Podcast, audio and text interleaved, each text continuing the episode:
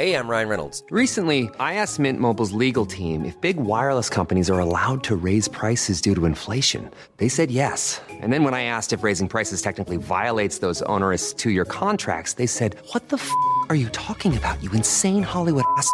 So to recap, we're cutting the price of Mint Unlimited from $30 a month to just $15 a month. Give it a try at mintmobile.com slash switch. $45 up front for three months plus taxes and fees. Promo rate for new customers for limited time. Unlimited more than 40 gigabytes per month. Slows. Full terms at mintmobile.com.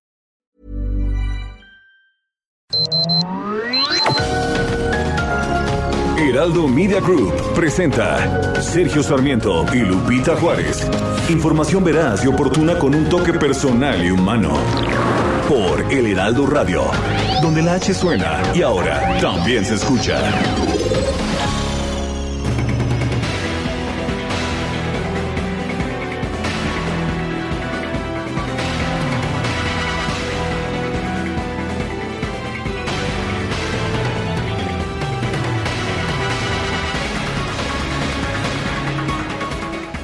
Si pensaba usted que con la campaña de vacunación se habían terminado ya los problemas, que la pandemia era una cosa del pasado, bueno, déjeme decirle que en las últimas dos semanas el número de personas hospitalizadas por COVID-19 subió 62.5% en todo el país.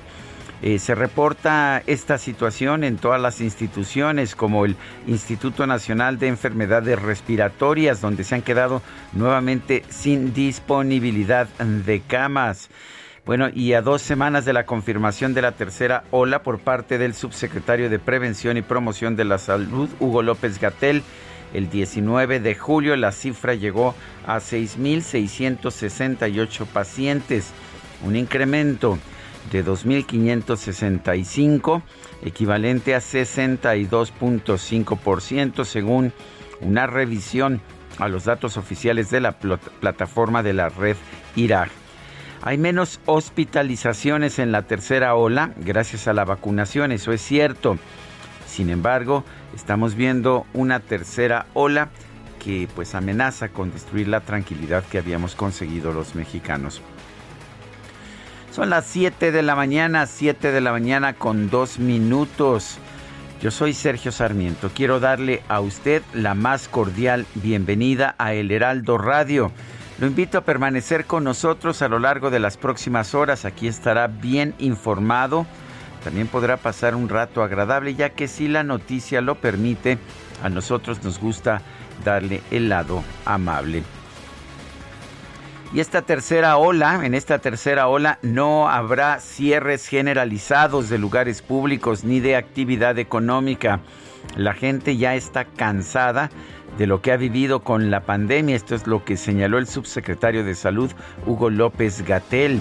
El confinamiento ya no va a implicar cierres absolutos como los que vimos en el inicio de la Jornada Nacional de Sana Distancia, es lo que dijo Hugo López Gatel, el subsecretario de Salud. Y la Fiscalía General de la República reveló que llevó a cabo un cateo en las oficinas de la empresa KBH Track. Esta firma es la operadora en México, la representante de la israelí NSO Group. Empleaba el programa Pegasus eh, y, lo, y lo empleaba y usted sabe que este programa se utiliza para espiar teléfonos a pedido de diversos solicitantes. La fiscalía dijo que investiga el espionaje con Pegasus y que el Citizen Lab de la Universidad de Toronto, institución que colabora en una investigación periodística internacional sobre el tema, ya le informó que no tiene evidencia de que alguna agencia gubernamental mexicana haya instalado el malware en algún dispositivo. La fiscalía señaló que en el cateo halló pruebas que demuestran que el excomisionado nacional de seguridad Manuel Mondragón tenía intervenido su teléfono y estaban grabadas sus conversaciones con funcionarios de las Secretarías de Gobernación y de áreas de seguridad nacional. La Fiscalía General de la República informó que gracias a la denuncia y a la participación de la periodista Carmen Aristegui, el Ministerio Público Federal pudo llevar a cabo una investigación exhaustiva de los contratos que suscribió Tomás Cerón en la, en la entonces Procuraduría General de la República. Guadalupe Juárez, adelante. Hola, ¿qué tal? Sergio Sarmiento, qué gusto saludarte esta mañana. Muy buenos días, amigos. Bienvenidos a la información. Pues les tengo les tengo un dato interesante, la pues eh, situación de el Partido Verde, qué va a pasar con estos eh, muchachos influencers que promovieron el voto de repente, de repente, ¿no? Ahí veíamos en todas las redes sociales que todos decían exactamente lo mismo y que hablaban de la plataforma del partido, en fin, revisa la plataforma. Bueno, la Unidad Técnica de Fiscalización del Instituto Nacional Electoral comprobó que el Partido Verde Ecologista de México pagó un millón de dólares a los más de 90 influencers que promovieron el voto a su favor pues en plena veda electoral y escucharon ustedes bien un millón de dólares a estos 90 pues eh, promotores del verde la situación que se propone en el INE es una multa de 40 millones de pesos y la pérdida del derecho a spots de radio y televisión durante un año. La Comisión de Fiscalización aprobó el proyecto que plantea aplicarle al Partido Verde una multa equivalente al 200% de lo que pagó de manera ilegal a 98 influencers y la sanción más alta que hayan aplicado en cuanto a acceso a tiempos del Estado. En la Comisión de Fiscalización eh, que por cierto se realiza de manera privada, los consejeros integrantes estuvieron de acuerdo en que el verde ha mantenido una actitud dolosa y sistemática violentando la normativa electoral en las recientes elecciones. Se acordarán ustedes que no es la primera vez que esto ocurre que es eh, veda electoral y que curiosamente pues se saltan un montón de personajes eh, de la vida del espectáculo y del deporte promoviendo al partido y promoviendo pues a sus a sus candidatos. Ahí está, ahí está la resolución del Instituto Nacional Electoral. Son las 7 de la mañana con 6 minutos. Vamos a la frase del día.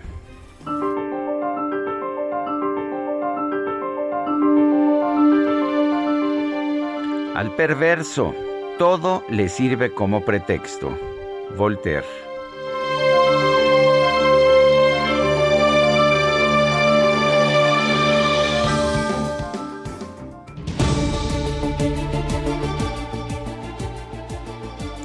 Y las preguntas, ya sabe usted que nos gusta preguntar.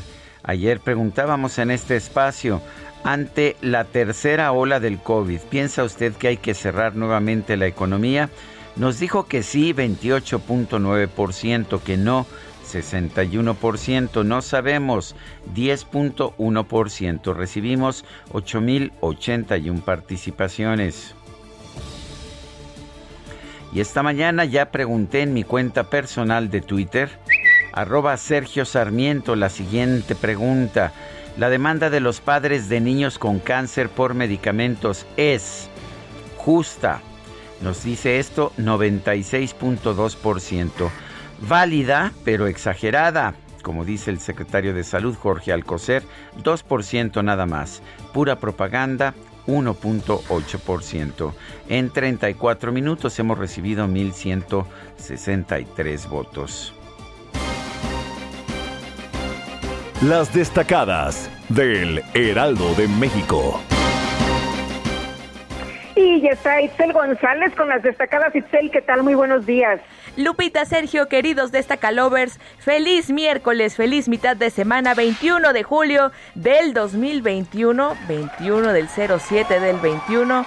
Suena muy bien, suena como Día de la Suerte, así que todos aprovechar este miércoles 21 de julio del 2021, por supuesto, como todas las mañanas, con muchísima información que se publica a través del Heraldo de México, así que comenzamos con las destacadas. En primera plana, en dos semanas se dispara 62% ocupación hospitalaria. A pesar del aumento en los contagios, el subsecretario de Salud, Hugo López Gatel, descarta cierres absolutos de lugares públicos, pues la gente está cansada de lo que se ha vivido en la pandemia. País pagó influencers multa al Partido Verde por 40 millones de pesos. Cine confirma que el partido sí pagó propaganda ilegal. Ciudad de México, Sheinbaum llama a respetar las sedes. pide a los citadinos acudir a los centros de vacunación que les toca según el lugar de residencia. Estados, inundaciones, lluvias afectan a tres estados. El Frente Frío número 61 llega fuera de temporada y provoca clima inusual. Orbe, Francia, contagios se disparan en 24 horas. El país registró 18 mil casos debido al paso de la variante Delta. Meta Tom Brady regresa a la Casa Blanca. Ayer estuvo con Joe Biden, con el que bromeó tras lograr el trofeo con los Bucks. Y finalmente, en mercados, recaudación tributaria funciona la lucha contra los fraudes. La Procuraduría Fiscal informó que obtuvieron 170 mil millones de pesos extras en impuestos. Sergio Lupita, amigos, hasta aquí las destacadas del Heraldo. Feliz miércoles. Gracias, Itzel. Muy buenos días. Son las 7 de la mañana, 7 de la mañana con 10 minutos. Es momento de ir a un resumen de la información más importante. Hoy es miércoles 21 de julio del 2021 y como dice nuestra compañera Itzel González, 21 del 7 del 21. ¿Y qué significará eso, Lupita? Supongo que pues nada, pero bueno. Oye, que tenemos un día para aprovechar, ¿no? Eso significa que estamos a todo dar y que pues eh, hay que disfrutar esta mañana. 21-7-21, vamos al resumen de la información. Este martes el presidente López Obrador recibió en Palacio Nacional al gobernador de Jalisco, Enrique Alfaro, para revisar los proyectos de infraestructura y seguridad de ese estado.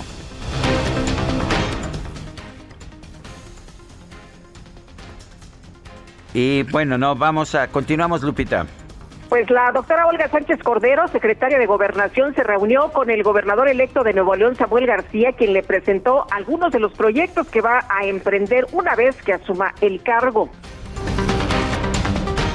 Por otro lado, Samuel García denunció que el Instituto Nacional Electoral lo quiere multar por no haber reportado el pago de las publicaciones en redes sociales hechas por su esposa, Mariana Rodríguez, para promover su campaña electoral.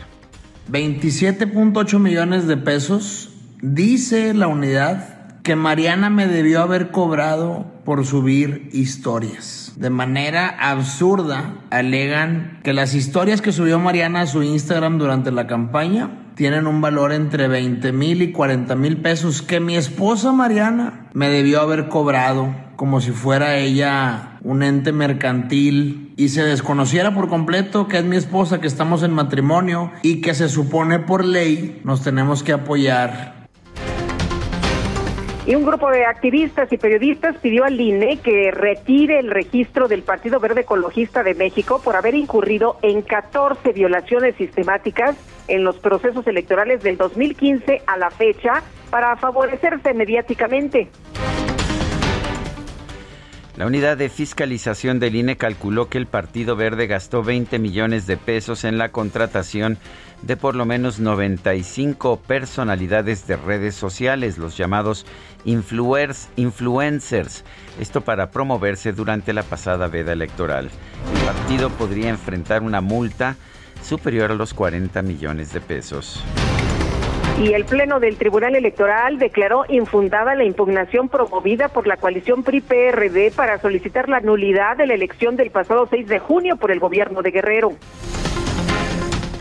La jefa de gobierno de la Ciudad de México, Claudia Sheinbaum, exigió que el Instituto Nacional Electoral explique la presunta venta ilegal del padrón de electores de 2018. Pues primero habría que preguntar por qué no está resguardado el padrón, cómo es posible pues que eh, se haga este uso. O sea, el INE ahí pues tiene que decir cómo es posible que haya salido el padrón del Instituto Nacional Electoral. Yo creo que ese es el tema central. Pues lo que sabemos hasta este momento es que han sido los partidos políticos, no el INE, el que lo ha vendido en el pasado, lo hizo el PRI, ¿no es así, Lupita? Pues sí, Sergio, y por ahí también alguien de eh, Movimiento Ciudadano, ¿no? También, por ahí se filtró la información. Bueno, se dio a conocer quién era el responsable. Los políticos de oposición de que conforman la Unión de Alcaldías de la Ciudad de México se reunieron con representantes del sector empresarial a fin de hablar sobre proyectos que sirvan para impulsar la reactivación económica. La titular de la Secretaría de Economía, Tatiana Cloutier, informó que va a viajar a Washington para revisar con el gobierno de los Estados Unidos y representantes del sector privado algunos temas relacionados con el TEMEC, como agricultura, cadenas de suministro e industria automotriz. Un grupo de senadores estadounidenses pidió al presidente Joe Biden que durante las conversaciones diplomáticas con su homólogo de México, Andrés Manuel López Obrador, trate las violaciones al TEMEC realizadas por el gobierno de nuestro país. El gobernador de Chihuahua, Javier Corral, se reunió en Ciudad Juárez con el cónsul general de los Estados Unidos, Eric Cohen, para abordar diversos temas como la posible apertura de la frontera en común. Y el coordinador de Morena en el Senado, Ricardo Monreal, anunció que va a proponer a la Comisión Permanente del Congreso realizar un periodo extraordinario para analizar una posible ampliación de 30 días al plazo de la entrada en vigor de algunas disposiciones de la reforma en materia de subcontratación. Ya lo informaba esta semana el Heraldo de México, las empresas simple y sencillamente no están dando de alta a los trabajadores antes subcontratados. No sabemos si millones van a perder su empleo o si las empresas simple y sencillamente no están pudiendo hacerlo por trámites burocráticos. El hecho está en que pues no se va a cumplir con, con este esquema, por lo menos no de manera como lo dicta la ley. El presidente de la Comisión Permanente del Congreso, Eduardo Ramírez, convocó a realizar una sesión semipresencial este miércoles, posponiendo la ratificación del nombramiento de Rogelio Ramírez de la O como nuevo secretario de Hacienda. Y el coordinador de Morena en San Lázaro, Ignacio Mier, llamó a la Comisión Permanente a convocar a un periodo extraordinario de sesiones para discutir los procesos de desafuero de los legisladores Saúl Huerta y Mauricio Toledo, así como del fiscal general de Morelos, Uriel Carmona. La Fiscalía General de la República dio a conocer que llevó a cabo un cateo en las oficinas de una empresa vinculada con la firma israelí NSO Group y que operaba en México el software espía Pegasus. La jefa de gobierno de la Ciudad de México, Claudia Sheinbaum, informó que la Fiscalía General Capitalina tiene abierta una investigación sobre presuntos actos de espionaje detectados al comienzo de su administración. La Suprema Corte de Justicia ordenó frenar la difusión de cualquier información relacionada con los contratos de compra de las vacunas contra el COVID-19 de Pfizer, AstraZeneca, CanSino y Sputnik V hasta que se resuelvan los recursos de revisión en materia de seguridad nacional promovidos por el Ejecutivo Federal. Pedro Centeno, director general de Birmex, informó que este martes llegó a México un nuevo lote con 106.470 vacunas contra el COVID-19 de la farmacéutica Pfizer. El gobernador de Jalisco, Enrique Alfaro, acusó al subsecretario de Prevención y Promoción de la Salud, Hugo López Gatel, de actuar con cerrazón e irresponsabilidad en la aplicación del Plan Nacional de Vacunación contra el COVID-19. Y la Secretaría de Salud Federal informó que este martes se registraron 13.853 casos nuevos de COVID-19 en México, así como 341 muertes. Hoy está durísimo, 13.853 casos tan solo en 24 horas hay que pues hay que tomar ahora sí todas las precauciones, ¿no? Y aunque no van a cerrar las actividades, dijo ayer Gatel, pues lo que tendríamos que hacer eh, como individuos, pues protegernos lo más que se pueda. Cuidarnos lo más que se pueda, efectivamente. Por lo pronto las autoridades sanitarias de Oaxaca reportaron, escuche usted, una ocupación de 100% en los 10 hospitales del estado que atienden casos de COVID. Y el gobierno de Perú informó que llegó a un acuerdo con el Fondo Ruso de Inversiones Directas para la compra de 20 millones de dosis de la vacuna contra COVID-19 Sputnik V. presidente electo de Perú, Pedro Castillo, aseguró que va a conformar un gabinete con técnicos y personas comprometidas de diferentes grupos políticos. Y este martes se registró una nueva jornada de protestas masivas en Colombia en contra del gobierno del presidente Iván Duque. Bueno, y las autoridades de China informaron que más de 200.000 personas fueron desalojadas de la ciudad de Shenzhou, capital de la provincia de Henan, debido a graves inundaciones. En información de los deportes, los Bucks de Milwaukee obtuvieron su primer título de la NBA desde 1971 al derrotar a los Soles de Phoenix por marcador de 105-98.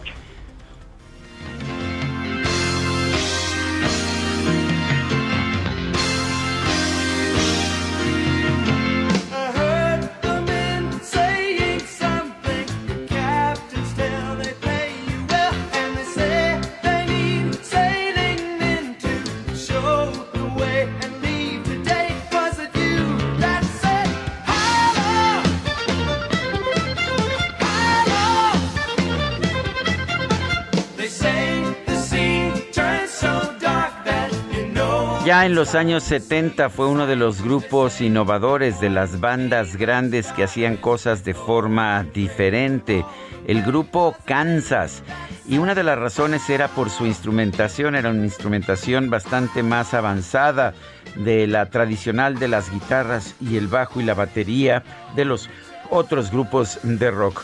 En buena medida este sonido especial de Kansas se debía al violín de Robbie Steinhardt, quien falleció este 17 de julio, según informó su propia familia. ¿Te parece, Guadalupe, que escuchemos al grupo Kansas? Empezamos con este Point of No Return. Y... Me parece muy bien, ya ves que ayer la votación estuvo unánime, digamos. Era una votación unánime porque me parece que el grupo Kansas, que además creo que nunca hemos escuchado, es uno de esos grupos que marcaron una época, de manera que aquí tenemos este point of no return y el no no es no de N-O de no, sino es no de conocimiento. K-N-O-U es un juego de palabras. Point of No Return, que fue un sencillo allá en 1977 ah, por parte del grupo Kansas.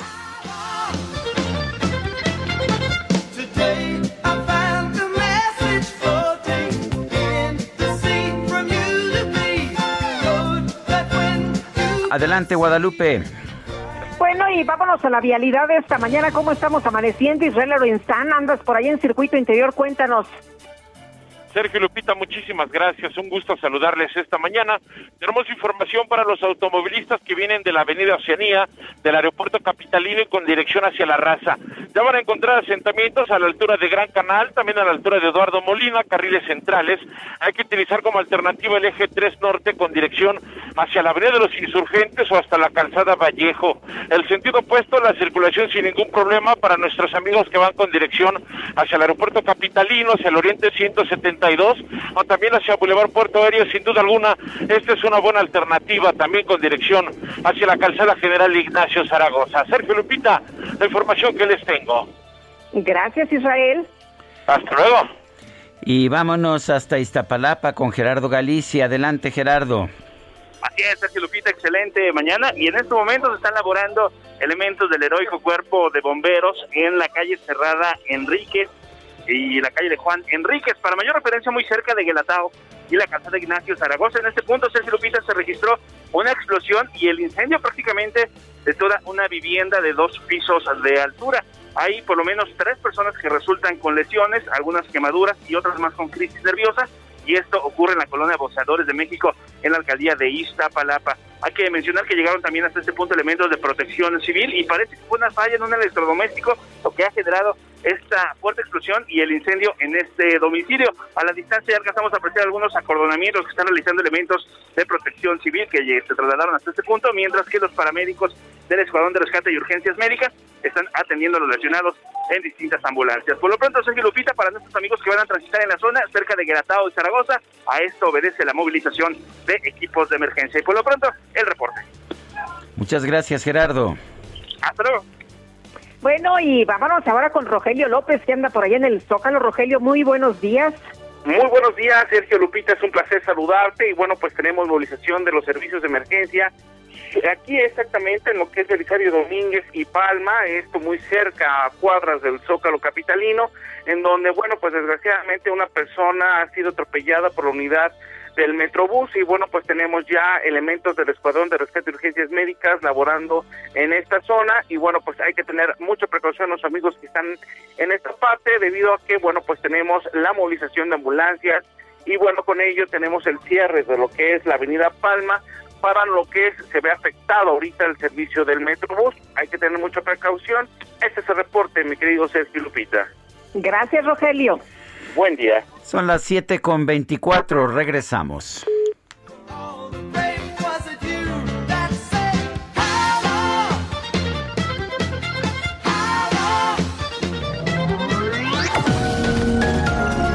Sergio Sarmiento y Lupita Juárez quieren conocer tu opinión, tus comentarios o simplemente envía un saludo para ser más cálida esta mañana.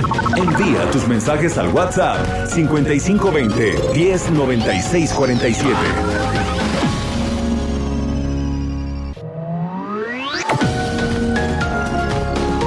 Continuamos con Sergio Sarmiento y Lupita Juárez por El Heraldo Radio.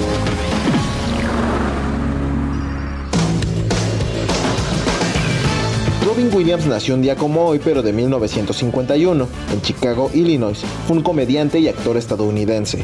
Mientras estudiaba ciencias políticas, despertó su interés por el teatro, por lo que decidió abandonar sus estudios y comenzar a actuar en San Francisco. Entre 1987 y 1991, Williams actuó en tres películas que le valieron una nominación al Oscar como mejor actor principal, las cuales fueron Good Morning Vietnam, La Sociedad de los Poetas Muertos y El Rey Pescador. Desde el principio de su carrera, Williams luchó por conservar su personalidad como humorista y convertirse al mismo tiempo en un excelente actor de carácter. Tenía claro que no debía perder sus cualidades propias, pero necesitaba dominar la interpretación para ser alguien en el mundo del cine. Fue considerado un actor de gran versatilidad, tanto en comedia como en drama. Finalmente obtuvo el Oscar por su actuación en Mente Indomable de 1997. Además fue ganador de 5 Globos de Oro, un premio del Sindicato de Actores, dos premios Emmy y tres premios Grammy. El 11 de agosto de 2014 fue encontrado muerto en su domicilio cerca de California, aparentemente por un suicidio.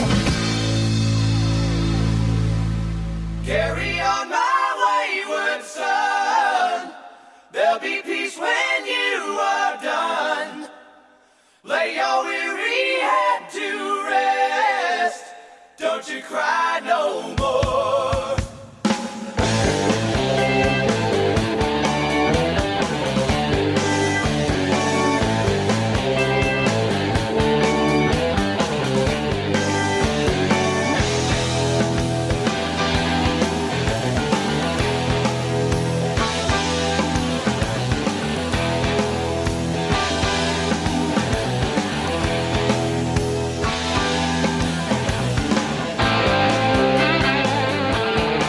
Escuchando música del grupo Kansas. Esto se llama Carry On Wayward Son. Esto significa continúa, hijo, pues hijo descarriado, así podríamos traducir esta canción del grupo Kansas. Carry On Wayward Son.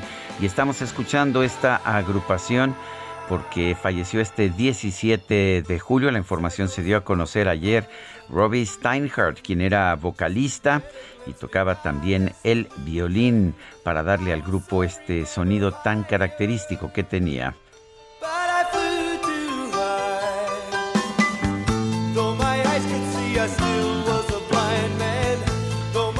Son las 7 de la mañana con 33 minutos.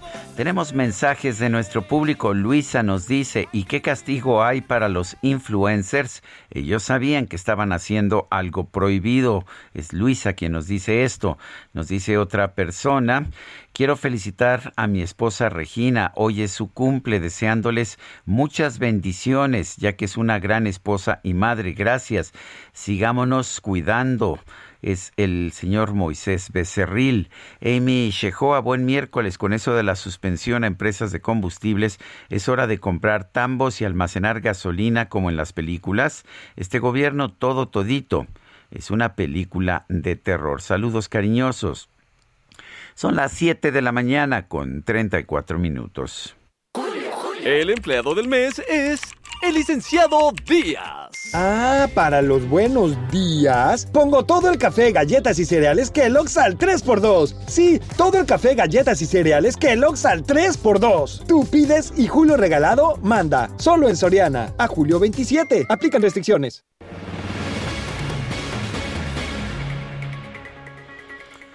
En las últimas dos semanas, el número de personas hospitalizadas por COVID-19 subió, escuche usted, 62.5% en el país. Gerardo Suárez, cuéntanos. Muy buenos días, Sergio y Lupita. El número de personas hospitalizadas por COVID-19 en México subió 62% en estas últimas dos semanas. El 6 de julio pasado, el subsecretario de Salud, Hugo López Gatel, confirmó la tercera ola de coronavirus en el país. Ese día, el 6 de julio, había 4.103 pacientes hospitalizados por COVID. Esta cifra no incluye las unidades de cuidados intensivos, pero para el 19 de julio, dos semanas después, la cifra llegó a 6.668 pacientes, 2.565 más, equivalente a un aumento del 62%. Esto de acuerdo con una revisión a los datos oficiales de la plataforma Red Irak, donde la mayoría de los hospitales COVID reportan sus niveles de ocupación. En un recorrido por hospitales de la Ciudad de México, se observó que en casos como el Instituto Nacional de Enfermedades Respiratorias, el INER, se colocó un aviso para indicar que ya no tienen camas libres ante la tercera ola de COVID-19. El INER es la terapia intensiva más grande contra la pandemia que hay en, el, en el territorio nacional.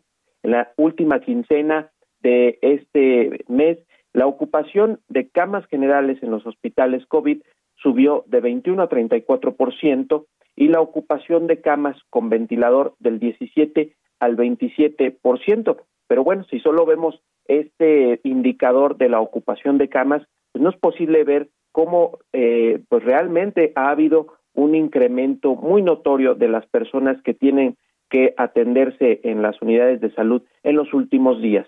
Finalmente, este eh, ayer se acumularon 13.575 nuevos casos. Fue una cifra récord de los últimos días y de los últimos cinco meses, ya que esta cifra de casos nuevos de COVID-19, 13.575, no se veía desde el 4 de febrero, cuando se, cuando se notificaron esta cantidad similar de casos. Ayer, perdón, la cantidad exacta fueron 13.853 nuevos casos de COVID-19 y la cifra no se veía desde el 4 de febrero cuando hubo 13.575.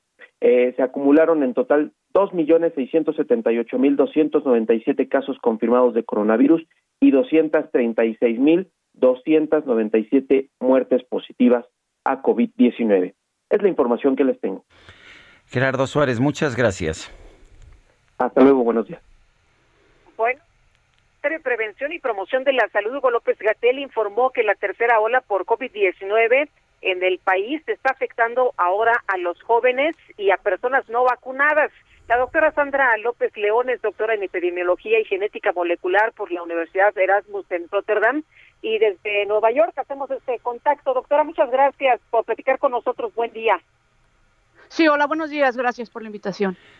Eh, gracias, doctora. A ver, cuéntenos, ¿cuál, eh, ¿esta situación de que está afectando el COVID más a jóvenes y a no vacunados, ¿se está replicando en todo el mundo? ¿Es algo universal?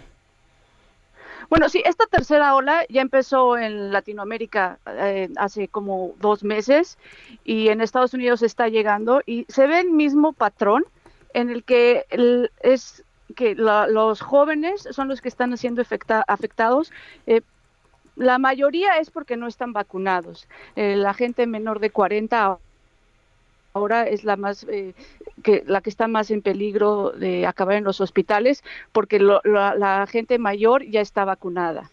En, teoría tendríamos que estar mejor preparados para esta ola que llegó, porque vemos a los países vecinos cómo, cómo está cambiando la pandemia, pero lo importante es que las medidas son- deben de ser las mismas. Se está viendo que, que- que lo que es la vacunación prioritariamente, el cubrebocas, es no estar en lugares cerrados, es la, la, la misma que las, las demás olas. Eh, doctora, ¿por qué estamos viendo ahora que se contagia o que hay más peligro para los jóvenes? Al principio de esta pandemia, lo que se decía es que estaban en peligro las personas adultas mayores. ¿Qué es lo que está pasando? ¿Qué es lo que cambió? Bueno, los adultos eh, mayores y la gente que fuma, obesidad, que tienen hipertensión, diabetes, siguen siendo el mayor riesgo. Pero la diferencia es, que las personas mayores son las que más se cuidan, las que no salen y las que ya están vacunadas. Entonces, por eso ahora en los hospitales está viendo más la, la- la gente joven y también eh, pues es la gente que no está vacunada. Hay gente que piensa que con esta tercera ola hay que cerrar nuevamente la economía, establecer un lockdown. ¿Cuál es su opinión, doctora? Bueno, pues es, es difícil tener e- el balance. Eh, yo en lo personal, pues me enfoco más en lo que es eh, la ciencia, eh, la salud y la vida, ¿no? Entonces, para mí la prioridad es eh, seguir con las, las medidas, ¿no? Si uno tiene que salir, que tiene que estar vendiendo o tiene que ir a comprar, siempre tener el cubrebocas, eh, tener las ventanas abiertas y, y poner pri- prioridad todas estas precauciones.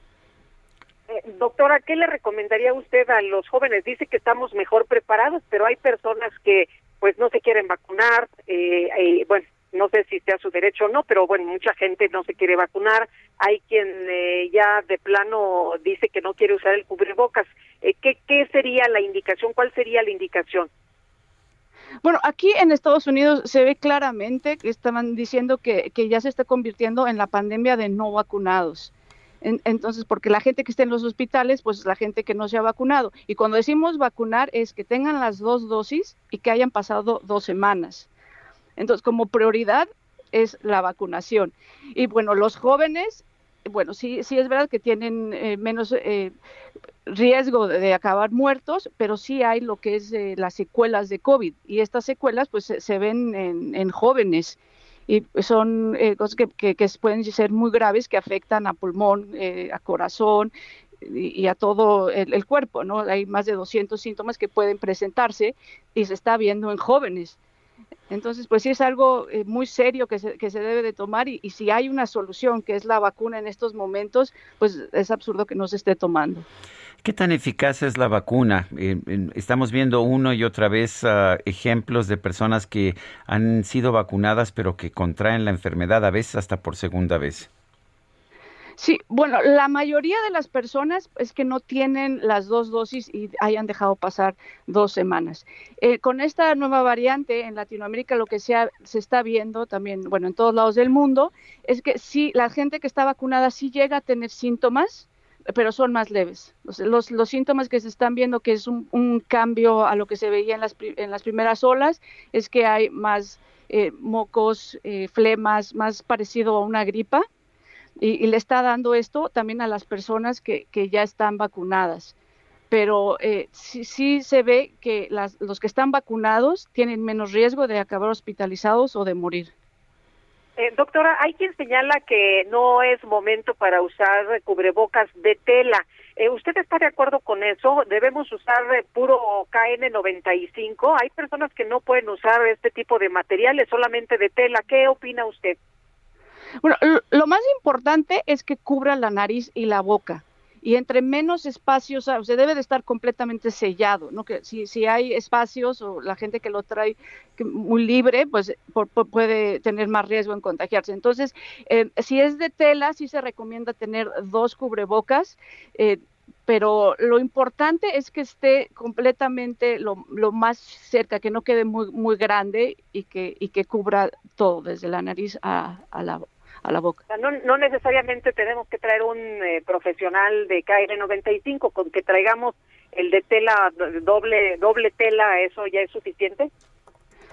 Bueno, se, se ve en África que usan plantas y usan lo que puedan para poder protegerse. Entonces, pues no, no, el- el- los N95 son un lujo y sobre todo, pues son más para, para los médicos que están en más riesgo, ¿no? Entonces, eh, los quirúrgicos sirven muy bien, pero más que hablar de, las telas y eso, es, es eh, que esté cubierto, eh, eh, todo sellado. Y también se pueden usar diferentes materiales. O sea, tres capas, hay algunos cubrebocas que los hacen de tres capas que también filtran más. Muy bien, pues doctora Sandra López León, doctora en epidemiología y genética molecular por la Universidad de Erasmus en eh, Rotterdam, muchas gracias por platicar con nosotros esta mañana. Muy buenos días. Sí, buenos días. Y si me quieren seguir, estoy en Twitter como Sandra López León, todas las preguntas que quieran y voy a poner ahí lo, lo más nuevo y, y cosas que les pueden ayudar prácticamente. Muchas gracias. Al Gracias. contrario, gracias. Bueno, pues es Sandra, es Sandra López León, ¿verdad? Sí. Sí, sí, sí. Sí, interesante En- que en la podemos seguir en Twitter. A veces hay muchas preguntas y siempre es bueno saber exactamente dónde, dónde ilustrarse. Bueno, eh, vamos con otros temas. Eh, allá en la Suprema Corte de Justicia hay una decisión de un ministro que frena la difusión de cualquier información relacionada con los contratos de compra de las vacunas de Pfizer, BioNTech, AstraZeneca, CanSino y Sputnik V contra COVID-19 hasta que se resuelvan los recursos de revisión en materia de seguridad nacional que promovió el Poder Ejecutivo. La Consejería Jurídica de la Presidencia de la República impugnó ante el máximo tribunal del país las resoluciones del Instituto Nacional de Transparencia, Acceso a la Información y Protección de Datos Personales, el INAI, respecto a 12 solicitudes presentadas ante la Secretaría de Salud sobre los contratos firmados entre el gobierno federal y los diversos fabricantes de vacunas. Al tratarse de un asunto en que presuntamente hay riesgos para la seguridad nacional, el ministro Jorge Pardo Rebolledo concedió la suspensión para que, de ser el caso, se divulgue el contenido de los, de los documentos solamente hasta que la Suprema Corte se pronuncie al respecto. Y bueno, pues vamos a estar esperando. Mi posición personal es que no encuentro razón para esconder los contratos con los que se han comprado estas vacunas, aunque vale la pena señalar que lo que ha dicho el gobierno de la República es que son las empresas productoras las que hacen esto un requisito, de manera que pues ahí están los dos puntos de vista.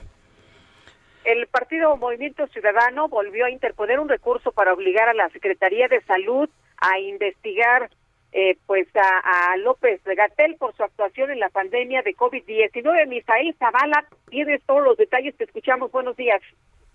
Buenos días, Lupita. Buenos días, Sergio. Efectivamente, como bien lo comentas, Lupita, tras un año de que Movimiento Ciudadano presentó una primera denuncia contra el subsecretario Hugo López Gatel por negligencia, esta mañana también el Partido Naranja volvió a interponer un recurso para obligar a la Secretaría de Salud a indagar al funcionario, eh, principalmente por su actuación y sus decisiones que ha tomado eh, para contrarrestar la pandemia COVID-19. Y es que el coordinador nacional de Movimiento Ciudadano, Clemente Castañeda, y otros miembros del partido acudieron al Tribunal Federal de Justicia Administrativa para interponer un juicio contencioso administrativo con la finalidad de obligar al órgano interno de control de la Secretaría de Salud a concluir la investigación y posible sanción contra Hugo López Gatel por el mal manejo de la pandemia, incompetencia e ineptitud, según lo que dice esta denuncia. Eh, al, el dirigente partidista recordó que hace un año acudieron a la Secretaría de la Función Pública a interponer una primera denuncia y esa dependencia pidió al órgano de control de la Secretaría, de Salud que resolviera este caso. Sin embargo, ha pasado ya un año y pues no le han dado cauce a esta primera denuncia, por lo que acudieron otra vez para volver a reclamar esta situación. Y es que Clemente Castañeda sostuvo que el subsecretario López Gatel es un negligente criminal que le ha costado muchas vidas a México y Movimiento Ciudadano va, no va a descansar hasta que el subsecretario rinda cuentas por esta incompetencia, según lo que dijo este líder de partido. Sostuvo que frente a la tercera ola, tercera ola de contagios de COVID, el gobierno federal deberá corregir la estrategia para frenar el virus. De lo contrario, Clemente Castañeda advirtió que seguirán aumentando el número de muertes. Eh, es así como, eh, bueno, acude eh, de nueva cuenta Movimiento Ciudadano a interponer una nueva denuncia contra el subsecretario Hugo López Gatel. Misael, muchas gracias. Muy buenos días. Gracias, Sergio. Gracias, Lupita. Buenos días. Bueno, y Baja California Sur, Quintana Roo, Yucatán y sobre todo Sinaloa tienen un crecimiento exponencial de contagios de COVID-19. Están en máximos históricos. ¿Cuál es la estrategia de la Secretaría de Salud en Baja California Sur? Vamos a preguntarle a Víctor George Flores, secretario de salud de esa entidad. Señor secretario, gracias por tomar esta llamada. Sergio, buenos días, muchas gracias por darme este espacio aquí para comentar lo que está sucediendo en Baja California Sur y me pongo a tus órdenes. Sí, cuéntenos, porque he estado viendo yo una situación en la que, pues, eh, he visto contagios mucho más numerosos en Baja California Sur que en otros lugares de, del país. Eh, no sé si se deba al turismo o a qué circunstancia. Sergio, realmente, mira, cruzamos la tercera ola y la verdad fue de los estados en reclamos donde se empezó a... A ver, eh, eh, señor secretario, lo estamos escuchando todo cortado y no estamos entendiendo bien, de manera que vamos a tratar de restablecer esta conversación.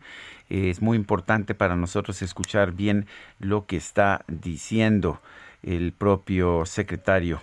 Mientras tanto, quizás un comentario, este, la senadora Jesús Rodríguez, ya sabe usted, eh, se distingue por sus comentarios a veces un poco extraños, eh, afirmó en una entrevista con la televisión pública que hay que, hay que cerrar la industria lechera del país. Sí, eso es lo que dice hay que cerrar la industria lechera del país. Dice la senadora Jesús Rodríguez que basta con que el ser humano se haga a un ladito y se dé cuenta de que no estamos en una pirámide donde el humano está hasta arriba, que es lo que se vendió durante siglos, sino que estamos en un arbusto de lo vivo, que todos estamos en el mismo plano y que los seres que tienen sistema nervioso central tienen tanto derecho a tener una vida plena.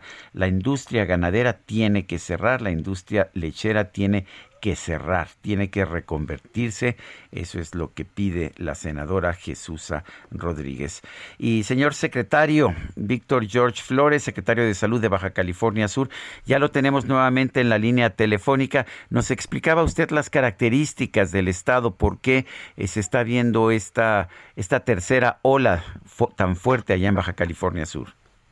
Es cierto, Sergio. Mira, aquí fuimos de las primeras entidades donde lo alertamos, lo anunciamos, que se nos empezaban a aparecer casos y también en el cual identificamos si ya había casos de Delta y de Gamma aquí en nuestro estado. Y pues este, nos dimos a la tarea de seguir haciendo más pruebas, que eso principalmente, que es lo que nos ha permitido identificar casos y aislarlos.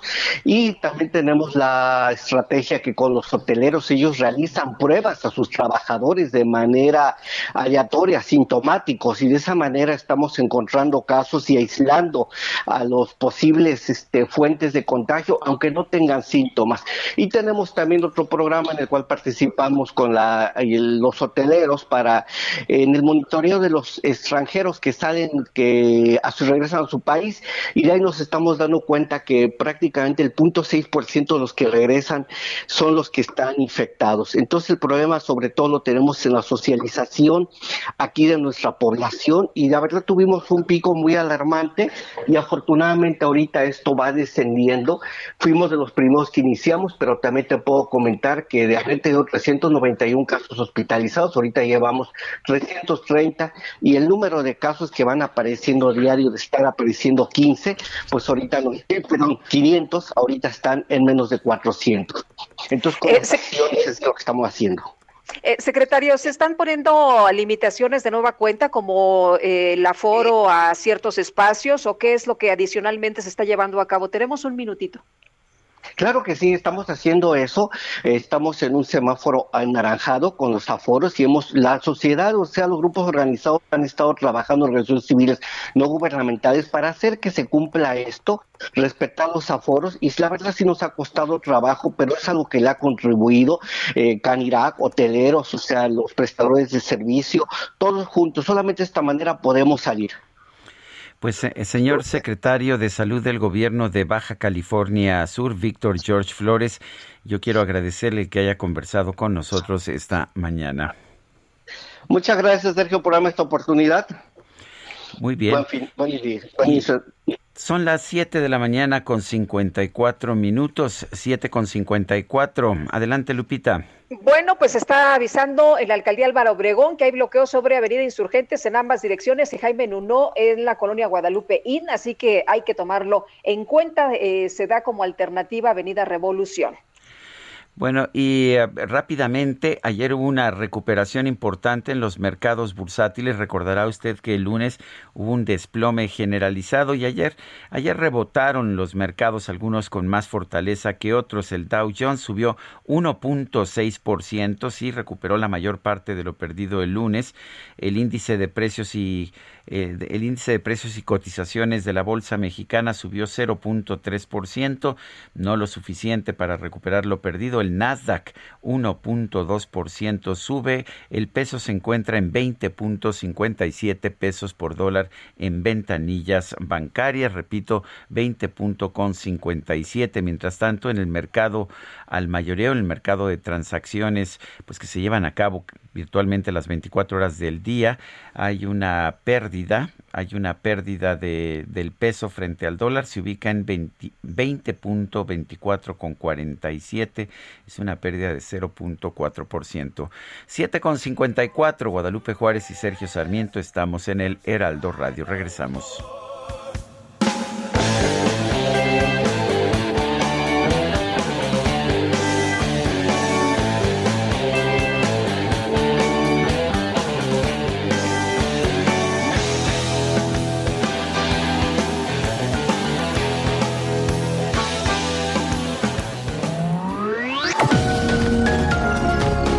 Sarmiento y Lupita Juárez quieren conocer tu opinión, tus comentarios o simplemente envía un saludo para ser más cálida esta mañana. Envía tus mensajes al WhatsApp 5520 109647.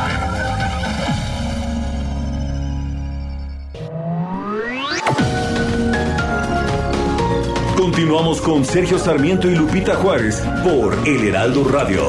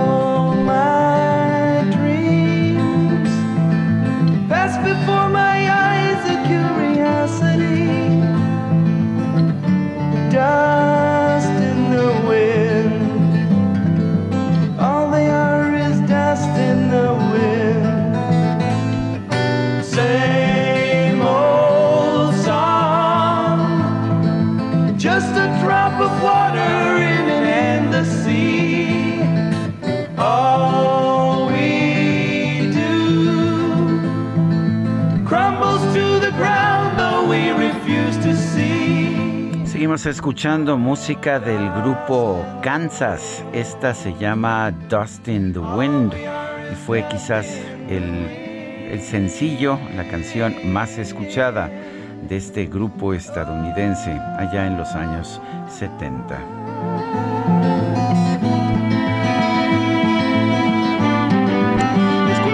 Ese violín, parte del sonido característico del grupo Kansas, lo interpretaba Robbie Steinhardt, quien venía de ser violinista clásico y que falleció este 17 de julio a los 71 años. Bueno, y vámonos a los mensajes esta mañana después de escuchar esta música maravillosa. Y nos dice J. Montalva, hola, bonito día. Por favor, ustedes que tienen mucha audiencia, inviten a todos a tomar sus medidas de cuidado por evitar contagios. Ahora, después de año y medio, es nuestra responsabilidad, ya que al gobierno no se va a preocupar si enfermamos y los gastos van por nuestra cuenta. Ah, y los muertos también. Bueno, y dice otra persona, Víctor Enríquez de San Luis Potosí, qué pena con nuestro sistema de justicia. Con dinero se justifica violar la ley. Si se impone una multa a los partidos es porque violaron la ley. Pues se deben quitar los votos y verán cómo no lo vuelven a hacer. Oye, pero van a pagar con recursos de los ciudadanos, ¿no? Así que fácil. Pues sí, efectivamente, mientras lo pagan con dinero nuestro, pues eh, lo seguirán haciendo, supongo. Claro, pues imagínate. Oye, dice persona. Buenos días, Sergio Lupita. Soy teacher. No, a ver, no te estamos escuchando bien, Lupita. Se está entrecortando, eh, se está entrecortando tu voz. Vamos a tratar de mejorar esa transmisión. Hemos tenido problemas esta mañana. Le recuerdo que estamos transmitiendo nuevamente de forma separada, Guadalupe y yo, esto ante la tercera ola de, de COVID-19. Hemos tomado la decisión junto con el Heraldo Radio de transmitir nuevamente de forma separada. Eh, bueno, ya, ya tenemos los dos, las dos vacunas y estaremos evaluando la situación en los próximos días. Son las 8 de la mañana, 8 con 3 minutos.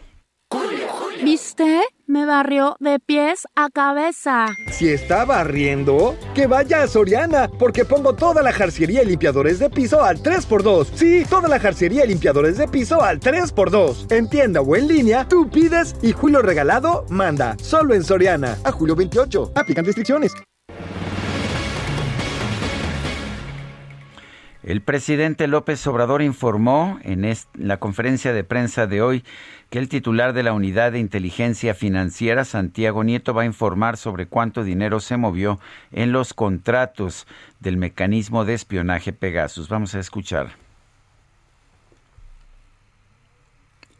Y vamos a ver a si... informar Ahí está. sobre esta noticia de espionaje de Pegasus, este equipo o aparato de espionaje que se aplicó en los gobiernos de Calderón y de Peña Nieto y se va a explicar sobre el dinero que costó, que es lo que más debería de preocuparnos, porque el que este, espíen es un delito, pero además cuesta mucho, se usaba mucho dinero del presupuesto con esos propósitos. Entonces, el titular de la Unidad de Inteligencia Financiera, Santiago Nieto, va a informar sobre cuánto dinero se movió en estos contratos.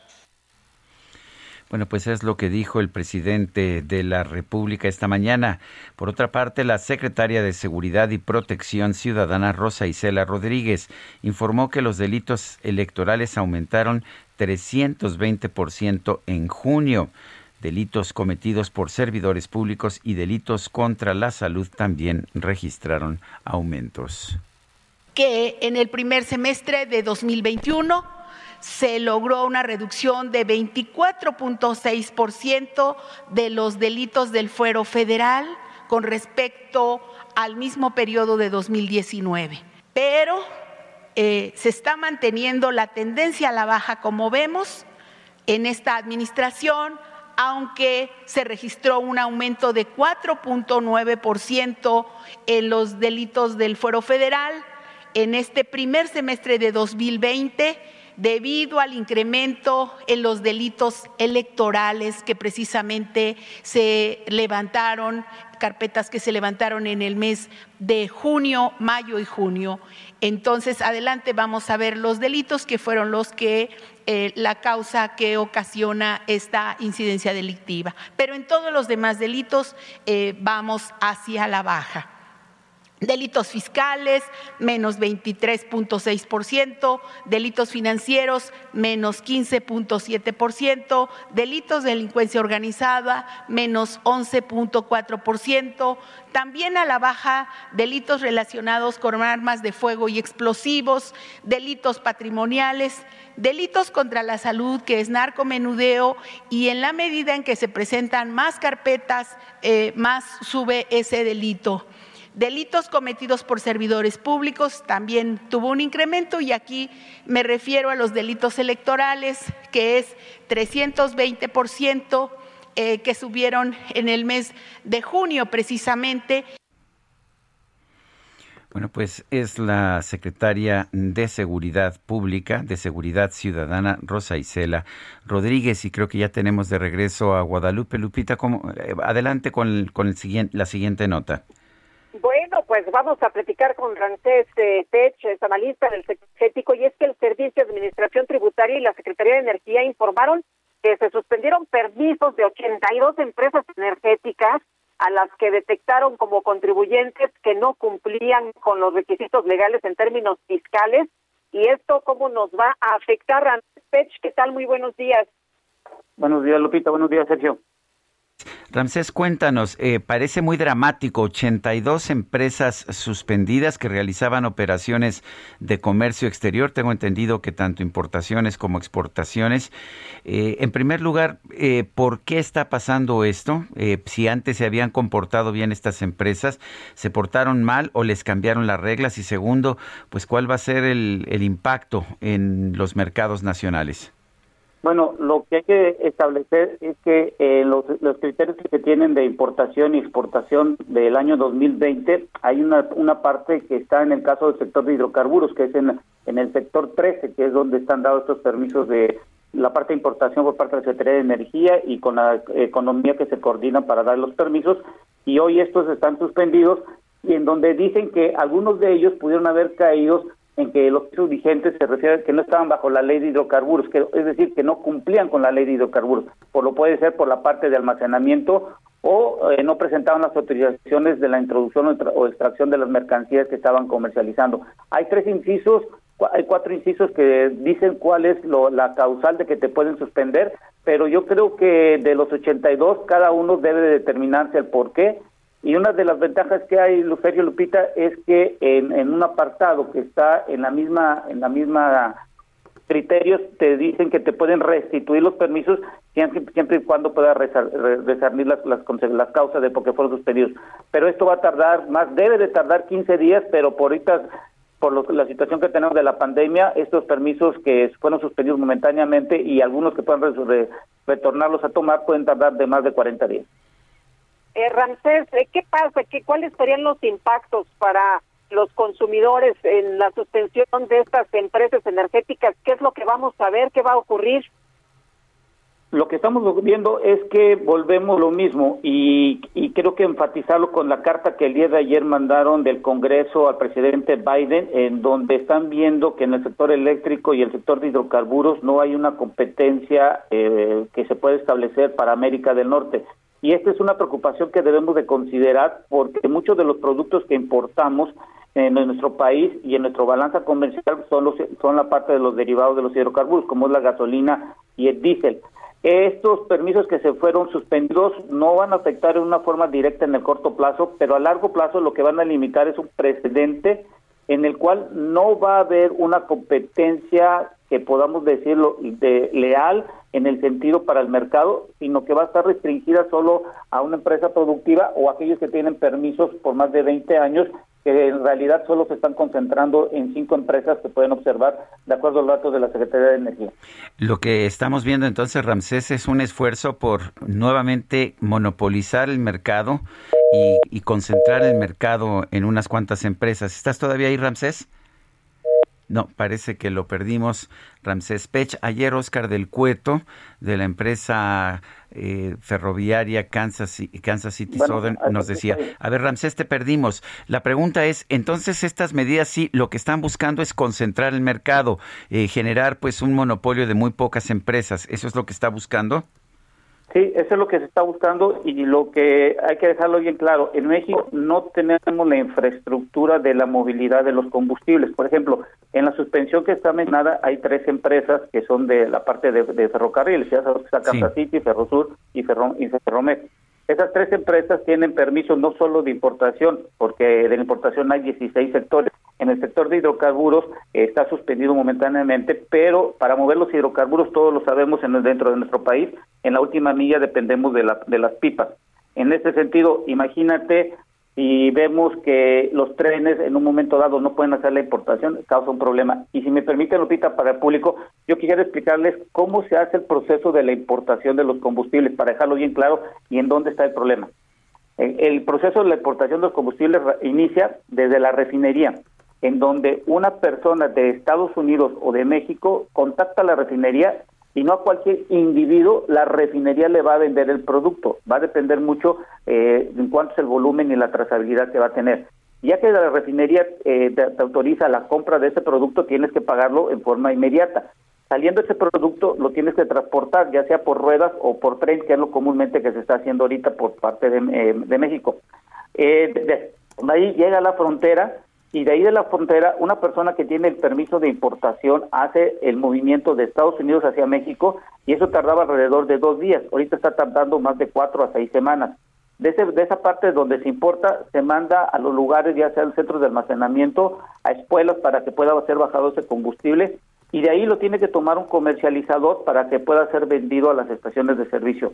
El cuello de botella que va a suceder, eh, eh, Sergio Lupita, va a ser en la importación. Acuérdate que ahorita ya salió la nueva agencia de aduanal y en la cual quiere decir que en todos los pasos de, que tenemos en nuestro país van a seleccionar en cuáles y eso va a ser un cuello de botella y por eso digo que ahorita el problema no va a ser, sino va a ser a largo plazo en donde eh, depende de la infraestructura y de las empresas que se concentren, son las que tienen la oportunidad de comercializar. Ramsés, ¿lo ves esto como un total desastre? Vamos a ver estas repercusiones en el sentido de que si se impide a estas empresas eh, realizar eh, pues eh, su trabajo, lo que vamos a ver es que no se va a poder transportar el combustible y vamos a tener un problema muy grave. Yo creo que sí, en función de lo siguiente. Eh, de acuerdo a los últimos datos que he podido observar eh, en, los datos de la Secretaría de Energía, hay una mayor cantidad de paros en las refinerías que tenemos en nuestro país. ¿Esto qué significa? Que este paro de las refinerías eh, está ocasionándonos que no tengamos la cantidad de combustibles necesarios y la utilización. Por ejemplo, les doy este dato. Fíjense, al, a junio del año pasado, de enero a junio, habían 157 paros en las refinerías y hoy al 2021 hay 205 paros en las plantas. Entonces esto significa que las plantas no se están utilizando en forma continua. Y de las seis refinerías, en, cuatro el principal producto que está saliendo es el combustóleo y solo dos eh, la parte de la gasolina. Con esto que quiero decir que si no hay un incremento en la producción de las refinerías y que cambie la conversión a tener como producto principal gasolina y diésel, esto nos va a traer como consecuencia de que el dinero que se le está dando al Sistema Nacional de Refinación es de mantenimiento preventivo y no correctivo y esto nos va a originar a que el incremento de los costos de los combustibles pudiera subir si se hacen cuellos de botella. Ramsés, en resumidas cuentas, estas, estas suspensiones a 82 empresas van a hacer que tengamos escasez de combustibles más adelante? Más adelante Depende, sí, y siempre y cuando sean las condiciones de la nueva agencia, cuáles van a ser las características de los puntos de paso y cuáles son las nuevas restricciones que quieren, eh, se van a colocar de la, en la ley de hidrocarburos, porque recordemos que está en boga.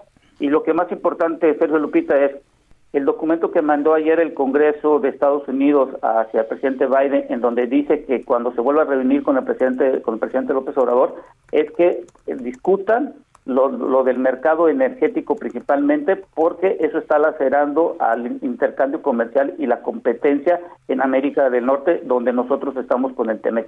Creo que eso es lo más importante porque acuérdense que el TEMEC se vuelve a firmar en el 2026 y si Estados Unidos y Canadá no ven las condiciones, ya quiero ver después del 2026 que si no nos firman este nuevo TEMEC eh, cuando se evalúe, ¿qué vamos a hacer nosotros en nuestra balanza comercial? Ramsés Pech, analista del sector energético. Gracias por esta conversación. Gracias, Sergio y Lupita, y cuídense, por favor. Gracias. Claro que sí. Buenos días. Son las 8 con 16. El Químico Guerra con Sergio Sarmiento y Lupita Juárez. Químico Guerra, ¿cómo te va? Muy buenos días. Hola, Lupita, Sergio, muy buenos días. Pues vamos a seguir hablando de combustibles, pero fíjense con una buena noticia dentro de todo este horizonte a veces tan incierto que estamos viendo, ¿no? Hay luces, ¿verdad? Al final del túnel, cuando se confía en la tecnología, cuando se confía en empresas serias que afortunadamente son más que las que no son serias, ¿no? La empresa energética New Forest Energy inició operaciones comerciales en su nueva terminal de regasificación de gas natural licuado en La Paz, Baja California Sur. Ya ven que eh, Baja California Sur es como una isla desde el punto de vista energético, está totalmente aislada porque la conexión hacia el norte, ¿verdad? Con Tijuana, con Ensenada, pues es bastante larga y compleja, no, no existe una conexión eléctrica. Toda la península de Baja California no está conectada al sistema interconectado nacional, es como una isla. La cuestión energética siempre ha dado dolores de cabeza. Bueno, pues ahora, fíjense, se construyó una planta de regasificación por parte de esta empresa NFE, la que consideró que la introducción de gas natural en el mercado de Baja California Sur ayudará a una mejor eficiencia energética, ahorro de costos, bajar los precios y reducción de emisiones a medida que desplaza el combustible sucio. NFE es una compañía global, Sergio Lupita, que está pues, prácticamente en todo el mundo, que financia, construye y opera infraestructura, o sea, no tiene que erogar el gobierno con los dineros tan necesarios para los niños con cáncer, para la educación, para toda la cuestión de infraestructura, carretera, etcétera, sino que esta empresa construye, financia primero, construye y opera la infraestructura y va obteniendo su rentabilidad de la venta de eh, este combustible más barato. Y además hace la logística del gas natural para entregar rápidamente soluciones energéticas que se llaman llave en mano, totalmente integradas. Esta nueva planta, le estaba viendo fotos, es una maravilla, fíjense que cuenta con el sistema Isoflex, que permite que buques de transporte de gas natural licuado, son unos buques gigantescos, ¿verdad? Con unas bombonas encima eh, que parecen como cúpulas, ¿verdad? De una iglesia, eh, esos buques más grandes transfieran el energético a contenedores de almacenamiento tipo ISO en buques de apoyo en alta mar que se llaman OSVs los Ocean Supply Vessels, lo cual permitió ya la, el, destrabar esta cuestión de conectar o tener acceso en Baja California Sur a un combustible más limpio y más barato y más seguro que lo que es el combustible tan sucio que ha estado causando problemas muy importantes en Baja California Sur, sobre todo por la contaminación con lluvia ácida en La Paz, en Baja California, y la carencia de suficiente energía que ha causado apagones muy importantes en la zona hotelera que depende, ¿verdad?, de esta recuperación ahorita, pues para volver a tener una economía que permita bienestar para la gente. Ahí sí que una buena noticia, se inaugura esta eh, eh, planta de regasificación de gas natural para tener un combustible más limpio en Baja California Sur, Sergio Lupita. Gracias, Químico Guerra, y un fuerte abrazo. Igualmente para ustedes, un abrazo. Bueno, son las 8 de la mañana con 20 minutos. Las desapariciones en el llamado tramo del terror de la carretera Monterrey-Nuevo Laredo no son recientes. Hay registro de desapariciones desde hace tres años. Greta Martínez es fundadora del grupo Operadores Desaparecidos en Nuevo Laredo. Greta Martínez, cuéntenos en realidad cuándo se empezó a registrar, eh, se empezaron a registrar estas desapariciones en la carretera Monterrey-Nuevo Laredo. Hola. Eh, pues mira, tenemos registro desde junio del 2018 que se comienzan estas sesiones con operadores de tráiler y de autobús. Eh, no había sido tan frecuente hasta lo que fue este año con 12 desapariciones y bueno, ya incluyendo a más gente, en este caso personas de Didi, Uber y pues por último la familia que desapareció en el tramo del kilómetro 26. ¿Cuántas personas han desaparecido en total y hemos sabido de algunas de estas personas? ¿Se han encontrado quizás los cuerpos o, o han reaparecido posteriormente? Una, una, cifra exacta no la hay total. Yo en mi grupo eh, solamente comienzo o tengo el conteo de 30 operadores de tráiler y de autobús que han desaparecido desde el año 2018 hasta lo que va en el lo que va de este año eh, hasta junio. Eh, son un total de 30, 34 fichas que hemos estado compartiendo de operadores. No, eso sin más contar, la gente, vuelvo a repetir, de la familia, Uber, Didi, incluso hasta ingenieros, eh, me parece también que unas personas que se dedican a, se dedicaban a la construcción. Como tal no se ha encontrado, no hemos tenido una evidencia que pues hemos encontrado sus restos o, algún da, un un dato que nos dé con ellos si todavía están con vida o están muertos es lo que estamos esperando ahorita de las autoridades de Tamaulipas. Greta, ¿ha habido en todos estos años eh, apoyo de la autoridad o han estado ustedes solos por su cuenta tratando de investigar qué es, qué es lo que ha ocurrido? No, no ha habido apoyo de la autoridad. Eh, realmente en estos, eh, hasta ahorita fue pues este los últimos dos meses que se ha, ha tenido la atención en Laredo y pues ahorita apenas están trabajando en conjunto la, la fiscalía, en este caso les comento. A ver, Greta, este, te, te, estamos, estamos perdiendo la transmisión nuevamente. Hemos tenido muchos problemas técnicos el día de hoy. No sé a qué se debe, pero a ver, Greta, creo que ya estás por ahí. Este, nos estabas, uh, nos estabas platicando sobre, pues, lo que ha pasado allá en esta, en esta ruta del terror.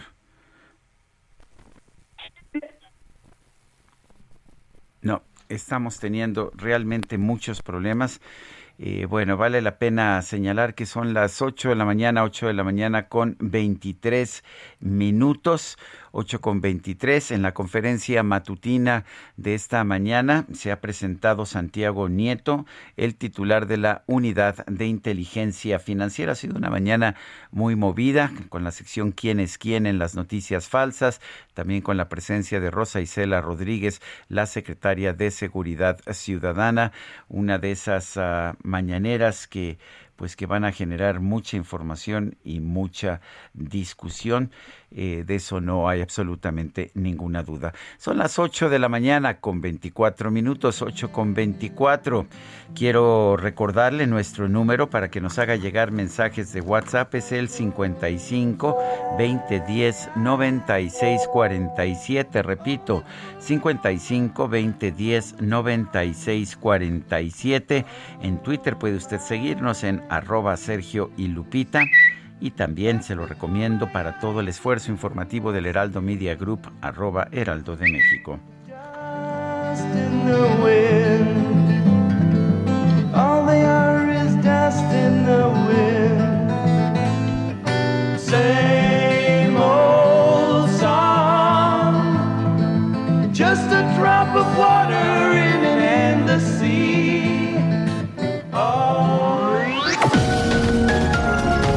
Sergio Sarmiento y Lupita Juárez quieren conocer tu opinión, tus comentarios o simplemente envía un saludo para ser más cálida esta mañana.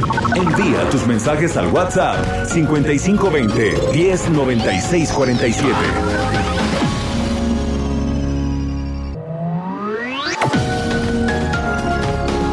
Continuamos con Sergio Sarmiento y Lupita Juárez por El Heraldo Radio. Jaque Mate con Sergio Sarmiento.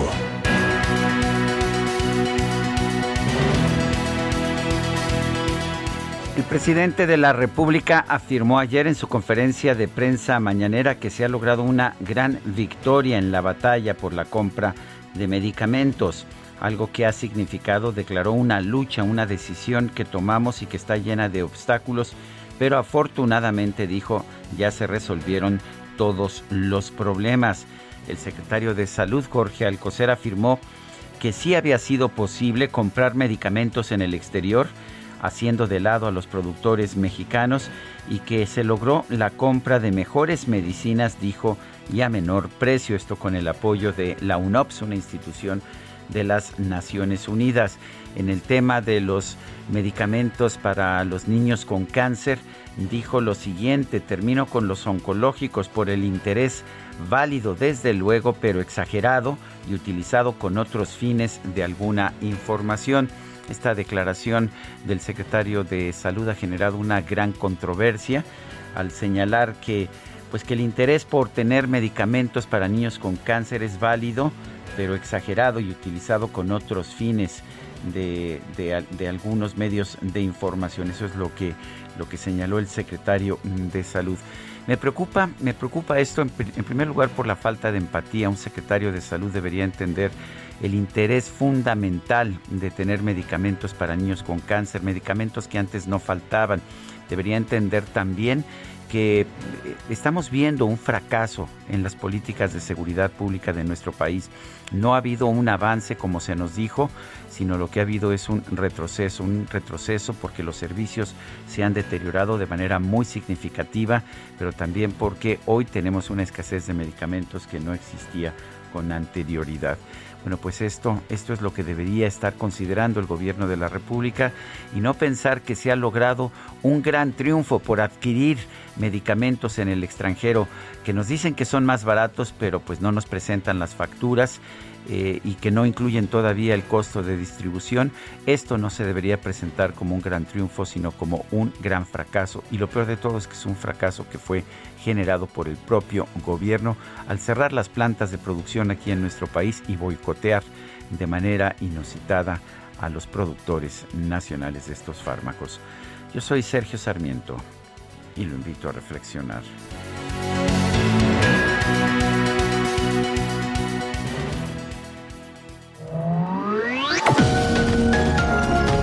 Sergio Sarmiento tu opinión es importante. Escríbele a Twitter en arroba Sergio Sarmiento.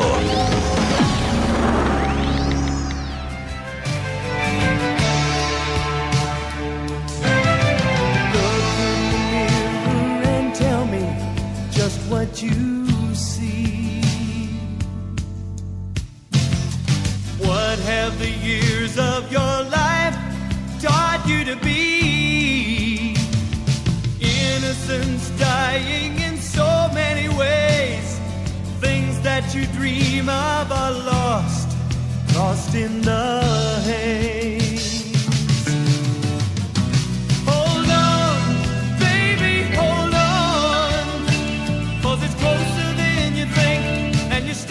Son las 8 con 34 minutos. El Aeropuerto Internacional de la Ciudad de México dice lo siguiente. Una falla general de comunicación entre radares ajena al Aeropuerto Internacional de la Ciudad de México afecta todos los planes de vuelo desde Estados Unidos y México.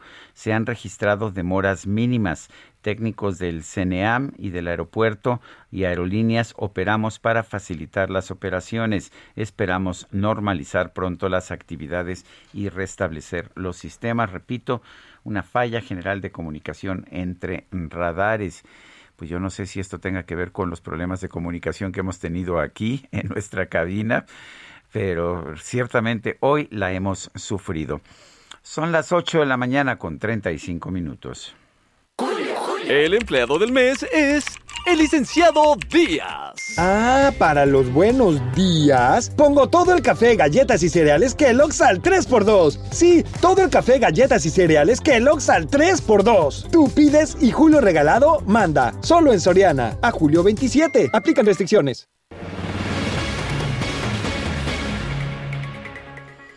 La Fiscalía General de la República informó que el Ministerio Público Federal llevó a cabo una investigación de contratos suscritos por Tomás Cerón en la entonces PGR durante el gobierno anterior, después de que se dio a conocer que se utilizó el software Pegasus para espiar en 15 mil teléfonos a periodistas, activistas y políticos. Balbina Flores es representante en México de la organización Reporteros Sin Fronteras. Balbina Flores, buenos días. Gracias por tomar nuestra llamada. Balbina, cuéntenos cuál es la posición de Reporteros Sin Fronteras. Ya sabíamos esta información del espionaje a periodistas y también a activistas y a otras personas, eh, pero pues lo, lo, que pasa es que parece que no hemos visto hasta ahora ninguna sanción. ¿Cómo están viendo ustedes esta situación? Eh, buenos días, Sergio. Gracias por este espacio. Pues bueno, lo que usted está eh, señalando desde hace, pues desde 2017 en su en nuestro reporte sobre los predadores digitales de eh, de la prensa, hemos señalado que hay estos gobiernos y y empresas ¿no? que uh, distribuyen estos programas para, para espiar y hostigar a periodistas. Entonces, esto es algo que ya veníamos alertando desde hace pues desde hace varios años. Eh, y lo que estamos viendo ahora, bueno, es que finalmente con estas revelaciones se confirma eh, cómo los gobiernos y las empresas de alguna manera han contribuido pues sí, a, a, a, inhibir esta libertad de expresión con estas revelaciones que ahora se hacen. Nos parece realmente algo aberrante y grave que existan este tipo de, de programas que de alguna manera afectan a la libertad de expresión y al derecho a la información. Balbina, ¿deben presentarse denuncias por parte de las personas afectadas para que esto prospere, para que esto realmente tenga personas eh, responsables castigadas? Desde luego que sí, desde nuestro punto de vista sí se deben presentar estas estas denuncias sobre quienes han sido afectados en su en su libertad de expresión, en sus derechos eh, en este en este caso. Eh, no sé si ustedes han visto, pero este día eh, hay una comunicación oficial de Reporteros Sin Fronteras donde ha anunciado la, una denuncia formal legal en la Fiscalía de París para periodistas que han sido espiados en aquel país. Es, uno, del, uno de los argumentos que se está dando precisamente en esta denuncia formal. Este, primero, bueno, el, la adquisición de estos equipos en contra de esta, de, en este grupo, eh, este, y la afectación a estos periodistas, entre ellos uno de nuestros corresponsales, eh, eh, que han sido afectados con este programa espía. El gobierno de la República nos dice que actualmente no hay espionaje, que todo esto fue de los gobiernos del pasado. Eh, ¿Podemos tener certeza de que nos están diciendo la verdad? Bueno, la verdad es que esta no es una garantía. El, el, que lo diga el presidente que no lo hay no, no nos garantiza nada.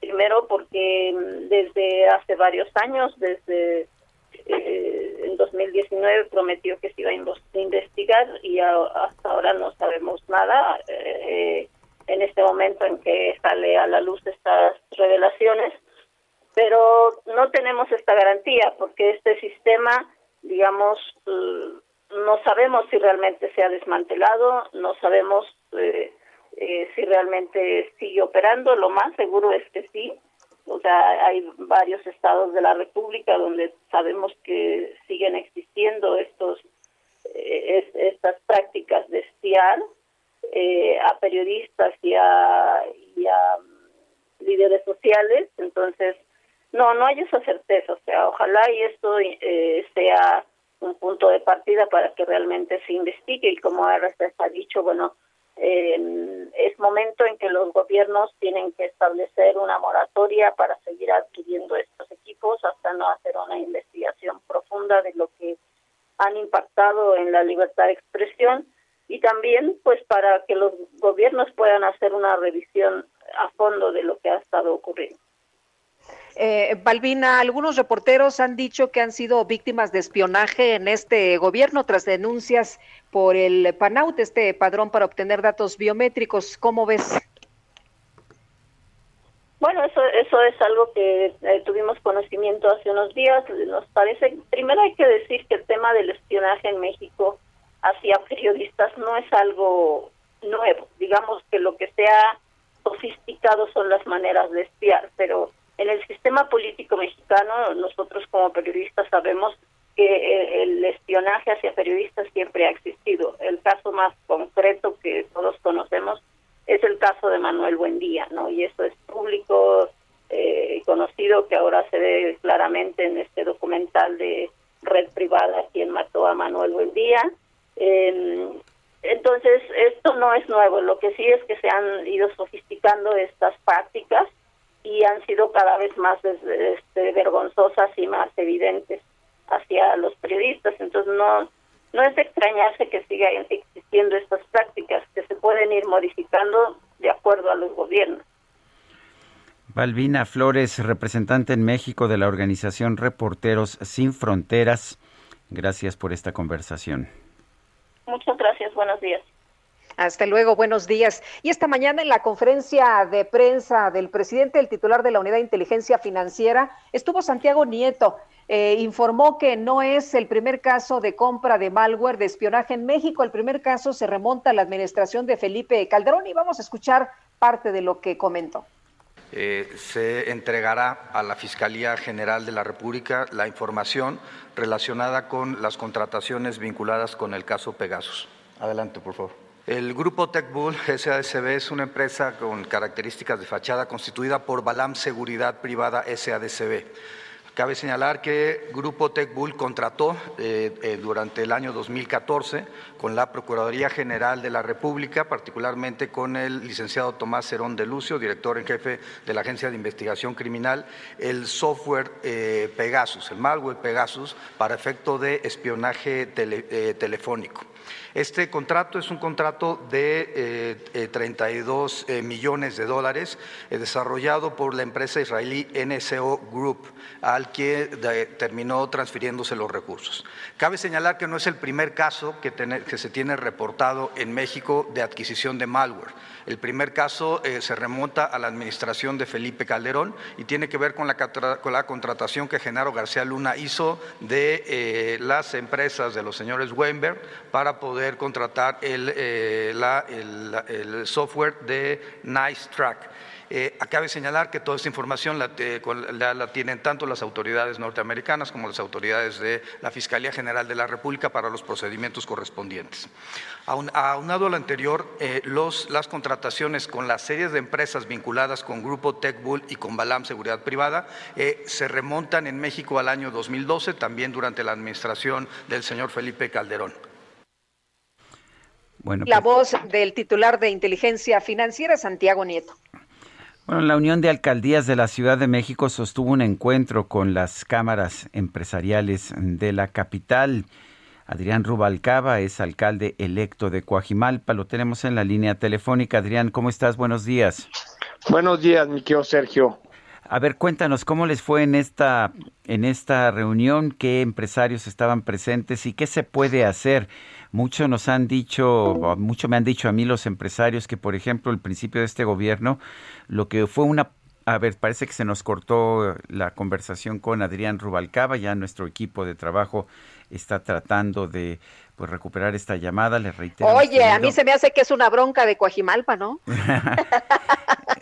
Bueno, es complicado, ¿verdad? Es complicado. Hoy ha sido una mañana un poco, Ha sido muy difícil la mañana en términos de comunicaciones. Hemos tenido problemas que no sabemos realmente por qué los estamos teniendo. Eh, yo quiero agradecerle a nuestro ingeniero Adrián Alcalá que pues ha llegado aquí, nos ha ayudado a tratar de resolver estos problemas, pero pues ha sido una pequeña pesadilla. Vamos con información, mientras tanto, Lupita, adelante. Sí, fíjate que el gobierno de México informó que la titular de la Secretaría de Economía, Tatiana Cloutier, realiza una visita de trabajo a Estados Unidos, a Washington, para revisar con el gobierno y sector privado temas de preocupación nacional, incluidos, por supuesto, en el tratado, en el TEMEC, como la agricultura, cadenas de suministro y la industria automotriz. Em, Tatiana Cloutier estará hasta el próximo 23 de julio y el propósito es continuar con el diálogo directo con las autoridades, organizaciones y empresarios estadounidenses, esto en el marco de la implementación del TEMEC que entró en vigor el primero de julio del 2020. La secretaria de Economía detalló que será acompañada por el embajador Esteban Moctezuma y que se van a reunir con la secretaria de Comercio, Gina Raimondo, así como con la representante comercial de Estados Unidos, Catherine Tai, y distintos legisladores y representantes del sector empresarial. El gobierno federal dio a conocer que seis municipios de Sonora aparecen en la lista de los 50 más violentos del país emitida por el secretario, el Secretariado Ejecutivo del Sistema Nacional de Seguridad Pública. Manuel Emilio Hoyos es presidente del Observatorio Sonora por la Seguridad. Manuel Emilio Hoyos, buenos días. Muy buen día, Sergio. Muy buen día, Lupita, y a todo el auditorio a la orden. Parece inquietante porque Sonora no es uno de los estados más poblados de la República y sin embargo, pues parece que que pues está sufriendo de graves problemas de inseguridad. Cuéntanos. Bueno, sí, así es. Eh, desafortunadamente el incremento, sobre todo de la violencia, se ha hecho presente en nuestro estado. Tan solo el año pasado eh, se cometieron más de 1.500 homicidios dolosos en, en, Sonora. Eh, si hacemos un poco de recuento, en 2016 el gobierno federal anunció eh, los 50 municipios prioritarios en aquel entonces, donde eh, eh, se mostraban a Cajeme y Hermosillo como municipios prioritarios. Hoy, después de darse a conocer estos seis municipios del estado, pues bueno, lejos, lejos de, de, ser nota local, ¿verdad? porque la situación que se ha vivido de violencia en las zonas donde precisamente eh, se han dado a conocer. Por ejemplo, te, te doy el caso de la zona de Hermosillo, Guaymas, Empalme, Cajeme, donde se presenta el 70% de todo el homicidio doloso que se comete en nuestro estado. La región de Caborca se ha venido recrudeciendo eh, en los últimos dos años eh, con eh, grupos criminales eh, en aquella área eh, amedrentando. Y bueno, el área de San Luis, la frontera de San Luis y de Nogales, que si bien tuvieron una aparente tranquilidad, hoy en día está eh, aunada a este problema de la violencia, del homicidio doloso que se ha venido presentando en nuestro estado.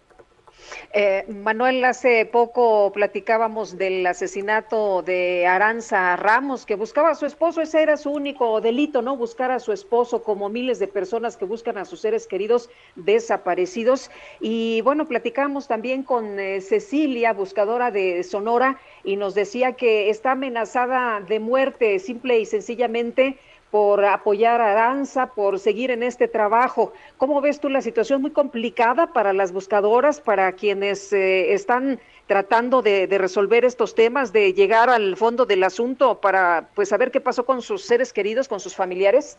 Así es, eh, desafortunadamente de, de, de, contar y decirlo entre comillas para, para no deshumanizar todo esto, de contar víctimas de homicidio doloso, como lo mencionaba, eh, esto ha ha pasado a, contar eh, desaparecidos también en nuestro estado, a contar fosas, situación que pues no era algo común en nuestro estado y que se ha venido presentando. Eh, recordemos también que eh, hubo asesinato, a desaparición y después encontraron los cuerpos y asesinatos de algunos miembros de la tribu Yaqui.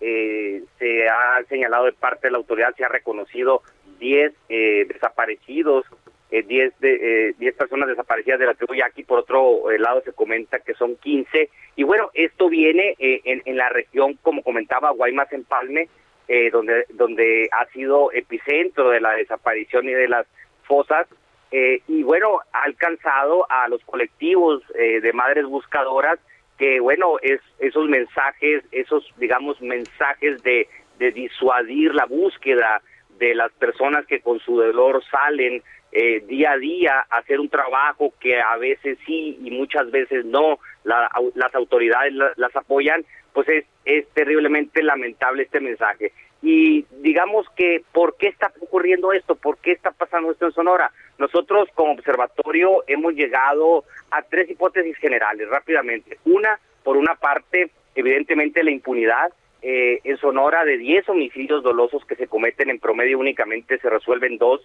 y, y, esta impunidad, esta inacción de las fiscalías en la resolución de este tipo de delitos, evidentemente eh, como el homicidio doloso, pues lleva precisamente a la motivación o a la, o a la, o a la eh, justificación de quien quiera cometerlos, pues lo haga, sabiendo que no va a ocurrir nada. Por otra parte, la militarización.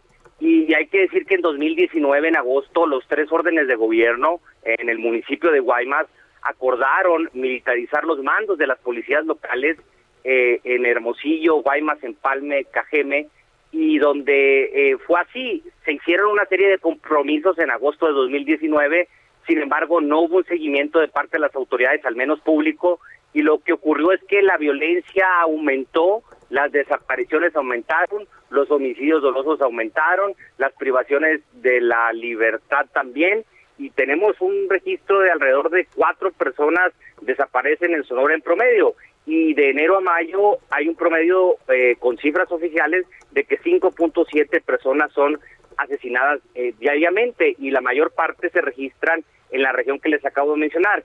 Y por otro lado, bueno, dentro de los compromisos que se hicieron en ese momento eran el fortalecimiento de las policías locales, las policías municipales. Sin embargo, a la fecha, pues no no hay evidencia, al contrario, hay algunos grupos de policías de municipios eh, pues de, de, los más de los prioritarios o de los donde se cometen más homicidios que es Cajeme donde precisamente salen a protestar debido a las condiciones que tienen y que no ha habido un seguimiento a sus demandas. Eh, eh, de hecho han ellos demostrado que eh, han, han querido generar un día sin policías.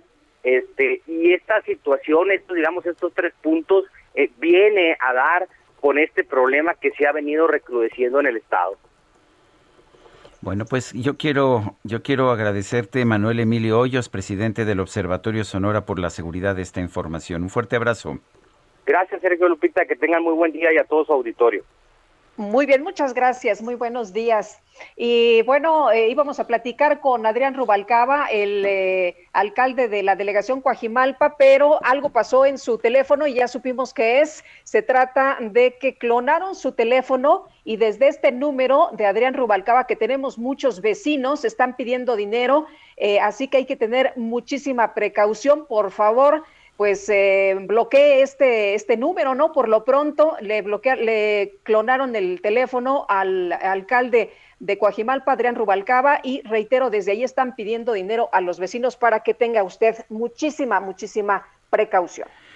En otros temas, la Escuela de Periodismo de la Universidad Columbia de Nueva York ha dado a conocer a los ganadores de su premio María Morse Cabot. Son los premios quizás ah, más reconocidos de periodismo en el continente americano, equivalentes al Pulitzer de los Estados Unidos. Y bueno, pues hay cuatro, cuatro ganadoras, cuatro mujeres ganadoras de este premio María Morse Cabot. La primera, eh, en el orden en que se han presentado, es Adela Navarro. Adela Navarro, directora del semanario Z de la ciudad de Tijuana, una pues mujer muy valiente que le tocó recibir esta revista de manos de Julio Blancorne de, de Jesús Blancornelas, un valiente también periodista allá en Tijuana y en otros lugares de nuestro país. También otra persona que es muy querida aquí en México, Mary Beth Sheridan, que fue corresponsal del Washington Post en México, recibe también el premio María Morse Cabot. Eh, Elian Brum también, ella es una brasileña, periodista brasileña eh, de freelance y la fotoperiodista Adriana Sebraucas. Ella, Sebrauskas, ella trabaja tanto en los Estados Unidos como en Brasil. Son las 8 con 54 minutos, regresamos en un momento más.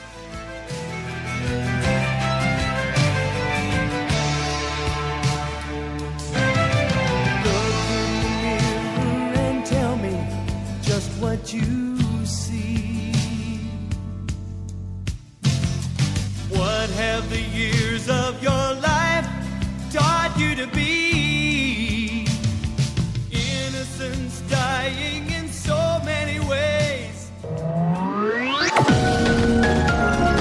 Sergio Sarmiento y Lupita Juárez quieren conocer tu opinión, tus comentarios o simplemente envía un saludo para ser más cálida esta mañana. Envía tus mensajes al WhatsApp 5520 109647.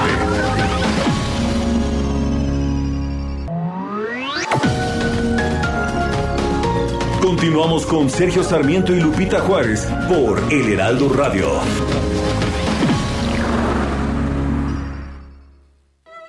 Desde hace 200 años, Puebla ha hecho historia dando paso a un platillo lleno de pasión, textura y color. Enamórate del sazón poblano que refleja la esencia e identidad de nuestra gente. Chile en hogada, 200 años de sabor y tradición. Orgullo de Puebla.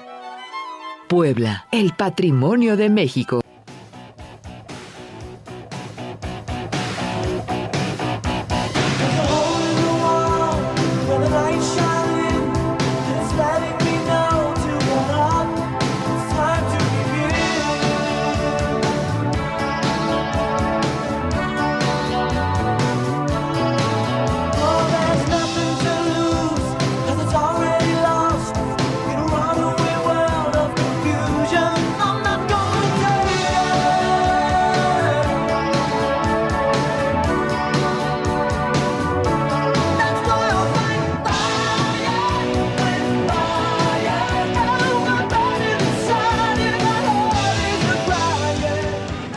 Escuchando al grupo Kansas. Esto es Fight Fire with Fire. Pelea el fuego con fuego.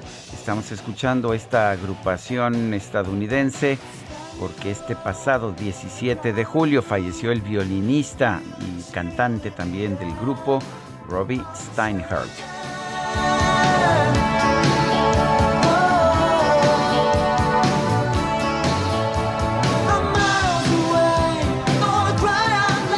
Vamos con mensajes. Lupita, adelante.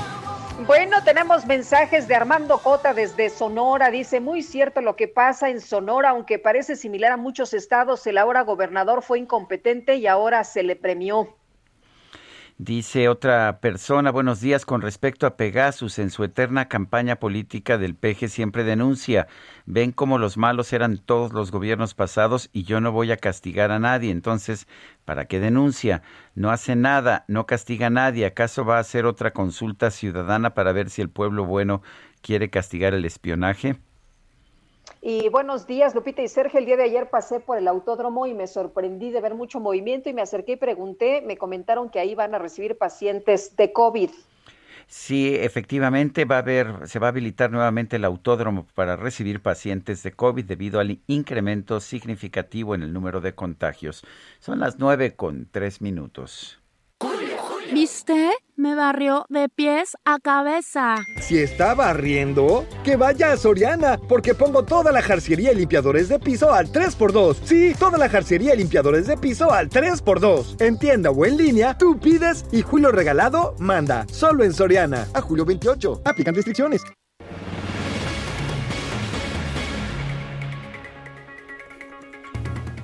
Y vámonos a las calles de la Ciudad de México. Gerardo Galicia está en Iztapalapa. Adelante, Gerardo.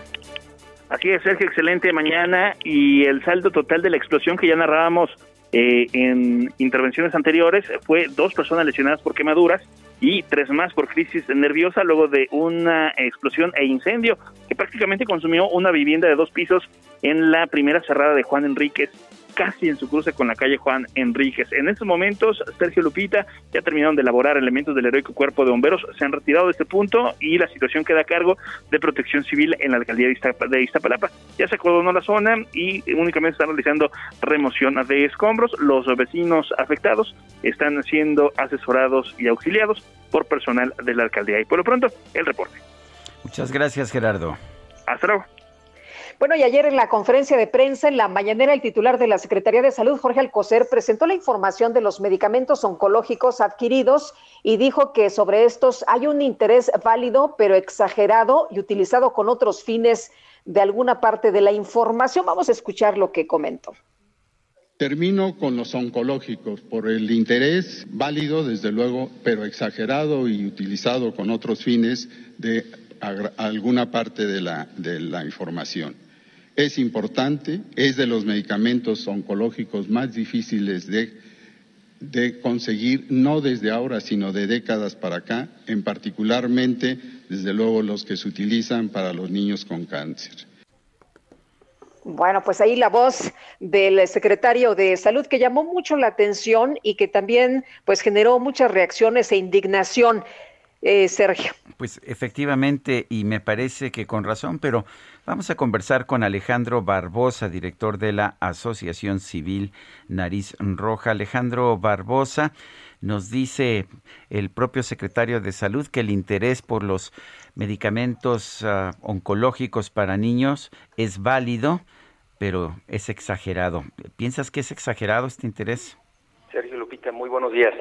Buenos días. Es, es, sumamente exagerado porque estamos nada más peleando el derecho a la vida, el derecho a que se respete el artículo 4 de la Constitución, que nos ampara a todos los que nos llamamos mexicanos y como dicen ellos, la patria es primero, entonces claro que somos exagerados.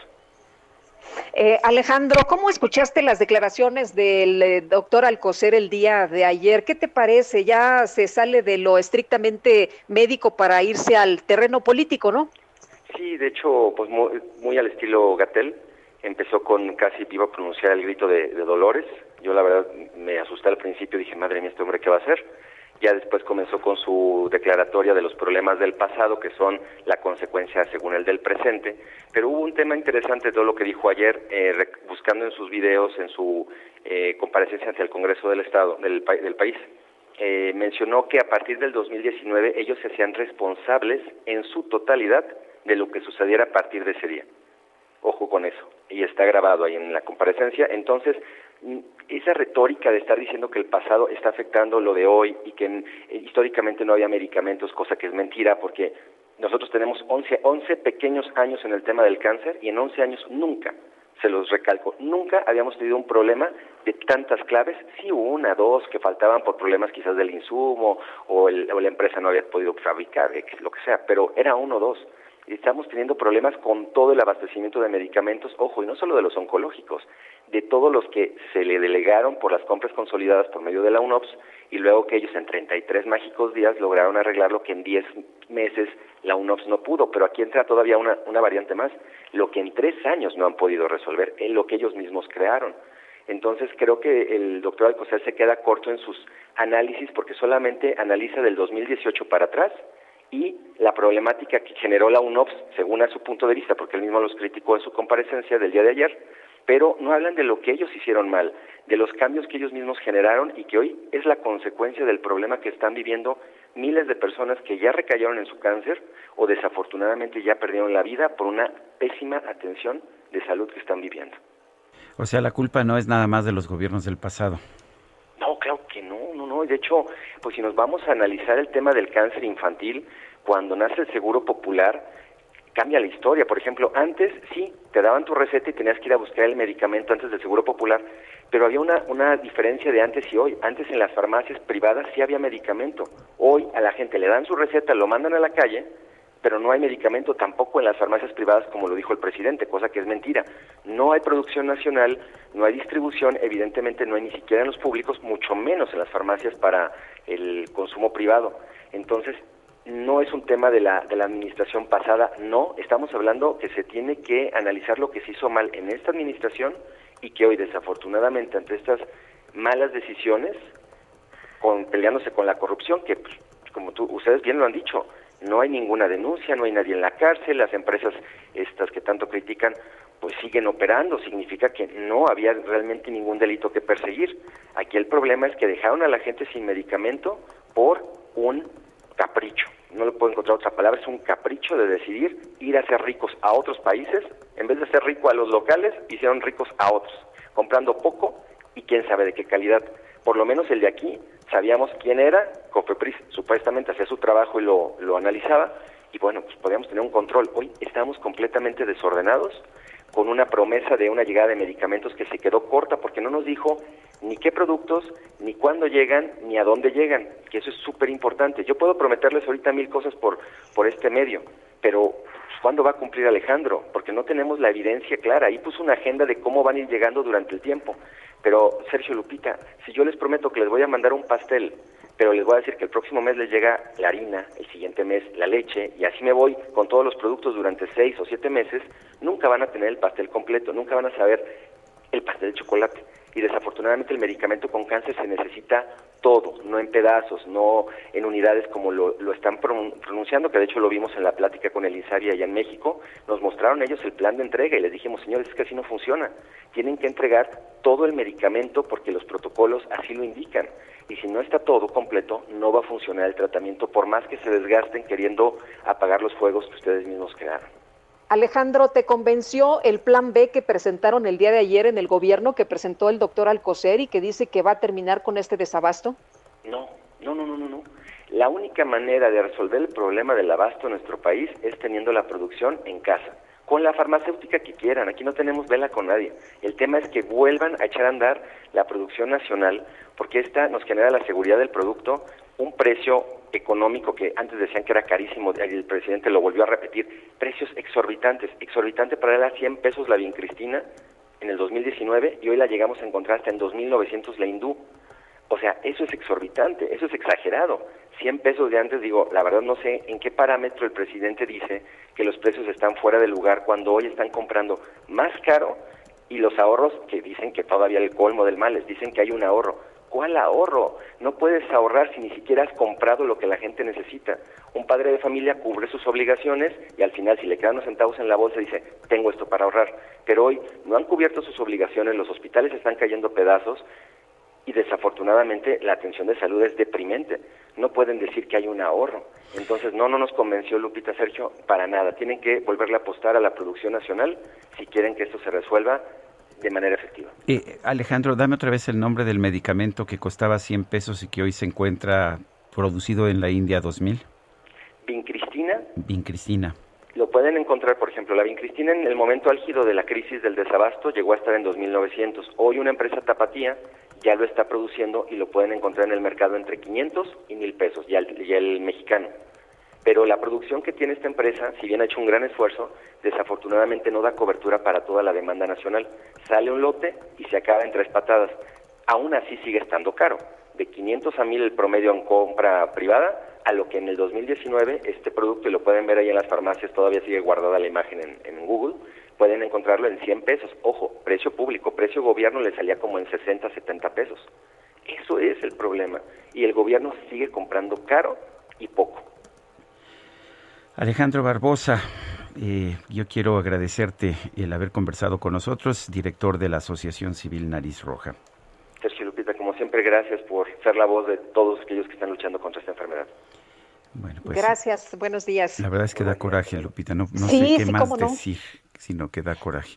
Pues Sergio, conocemos personas que de verdad, de verdad eh, están atravesando una situación muy grave, están desesperados, no están siendo exagerados, no quieren participar en cuestiones políticas, personas que necesitan sus tratamientos y que los han tenido que buscar como pueden, en donde pueden y a un precio exorbitante y además gente que se endroga porque, porque ellos estaban esperanzados a que eh, la, la, pues, el servicio de salud pública les pudiera cubrir esto y la verdad es que son verdaderas tragedias.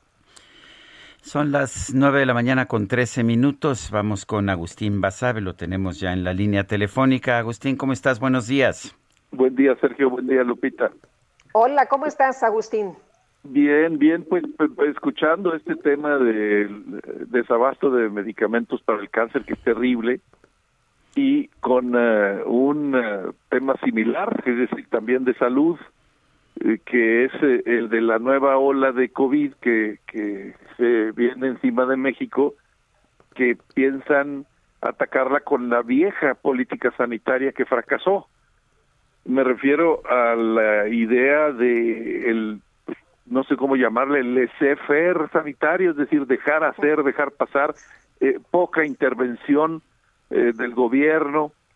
Eh, cuando llegó la pandemia a México, la estrategia del gobierno, si se le puede llamar así, fue hacer muy pocas pruebas, poquísimas pruebas. Éramos de los países del mundo que menos pruebas de detección de COVID hacía. ¿Cuál era la, la razón? Se, se argumentaban muchas cosas como pretexto, ¿no? Que si la decía López Gatel que la pandemia era inconmensurable y que no tenía caso tratar de medirla, eh, decía que el modelo Centinela era suficiente, eh, etcétera. Pero la verdad es que al no hacer pruebas o al hacer muy pocas pruebas, tú bajas las cifras, bajas las estadísticas de infectados y de muertos porque mucha gente se enferma o se muere incluso de COVID, pero como no le hiciste la prueba, tú no sabes de qué, de qué se enfermó ni de qué se murió y no la registras y entonces registras que la persona falleció por neumonía típica o por cualquier otra cosa. Eh, y entonces las cifras que, que oficiales que da el gobierno son más bajas que la realidad, maquillan la realidad, hacen parecer que las cosas están mejor de lo que están. Ya bueno, acuérdate hoy- la narrativa que daban en ese momento, ¿no? Que nosotros, los de México, México, nuestro país, era el ejemplo para el mundo. Exacto. Y ya sabemos hoy que de esos más de 200 mil, 220 mil y tantos eh, fallecimientos por COVID, pues en realidad la cifra es al menos del doble. Eh, esa es la realidad. Em, bueno, pero hoy qué estamos haciendo? Hoy, hoy qué se qué se pretende hacer con esta tercera ola de COVID? Pues algo similar. Eh, eh, las pruebas siguen igual, porque además eso va con la austeridad del gobierno de la 4T. Eh, pero lo más importante, por ejemplo, viene la gente de otro país, viajan a México personas de Europa o de Estados Unidos o de cualquier parte del mundo y llegan como si nada, no se les hace ninguna, eh, no hay un protocolo como el que hay en otros países. Si ustedes, Sergio Lupita, viajan a, a Europa, por ejemplo, al llegar les van a pedir, o a Estados Unidos, les van a pedir una prueba de menos de 72 horas de que no tienen, eh, no son positivos a COVID. Les van a decir además que probablemente, por ejemplo, en Europa, en muchos países, que tengan un periodo en donde se aíslen, una cuarentena, en donde se aíslen en un hotel o si tienen una casa donde llegar y no salgan hasta que pase el tiempo razonable, que son normalmente en algunos países siete días, seis días, y se hagan una prueba, otra más, para que demuestren que no tienen COVID. ¿Qué hacemos en México cuando viene la gente de afuera? Absolutamente nada. Las personas llegan, se bajan del avión y se meten a México y eh, el, el, la variante Delta pues está obviamente ya eh, esparcida en, en el territorio nacional, particularmente según se ha dicho en la Ciudad de México. Pero ¿cómo, Pues sí. ¿cómo va a ser de otra manera? No, pues no, de ninguna manera. Acuérdate que rechazaron a gente de la India y se regresó aquí a México y también entrada de muchos brasileños Exacto, eso de, que hacen eso la de- cuarentena para irse a los Estados Unidos. Esa, eso es lo que te iba a decir, lo de lo de las personas que vienen de la India y llegan a México, hacen aquí eh, el periodo de espera y después se van a Estados Unidos porque de otra manera no podrían hacerlo, no podrían llegar directamente. Pero ¿cuál es la respuesta? No, pues que los derechos humanos, que si eh, la libertad, que si... La verdad es que en el fondo de todo esto está la inmunidad de rebaño. Yo creo que el subsecretario tiene esa eh, preferencia, digamos, porque la gente eh, se, se infecte y desarrolle inmunidad, aunque muchos de ellos en el camino mueran y no Pues sí. resistan la enfermedad. Muy bien. Mm, Ese es el grave problema. Bueno, pues Agustín, gracias y gracias y un fuerte abrazo. Gracias, Sergio. Abrazo, Lupita. Saludos al auditorio. Buen día. Gracias, igualmente. Buenos días. Bueno, y por otra parte, las eh, fronteras terrestres de Estados Unidos con Canadá y México permanecerán cerradas a los viajes no esenciales hasta al menos el 21 de agosto, de acuerdo con la información que da a conocer esta mañana el Departamento de Seguridad Nacional de los Estados Unidos. La extensión se da a conocer después de que Canadá hizo el anuncio este lunes de que ya comenzarán a permitir la entrada al país de visitantes estadounidenses completamente vacunados el 9 de agosto para viajes no esenciales. Y muy mala noticia para quienes viven en la frontera, a ambos lados de la frontera. Lleva pues ah, desde marzo del 2020 cerrada la frontera terrestre. No se percibe que esto tenga ningún beneficio sanitario, pero sí ha destrozado la vida económica y familiar de muchas personas en esa zona. Son las 9 con 19 minutos. Sé que hay poco que decir, ya nada será igual. El dolor nos dominó y el mundo colapsó. Ninguno recordó para siempre y tengo que aprender que estamos vivos, es todo lo que cuenta. La fuerza de Los cantantes Ben Ibarra y Laureano Brizuela unieron sus voces para un nuevo sencillo, que todo va a estar ok.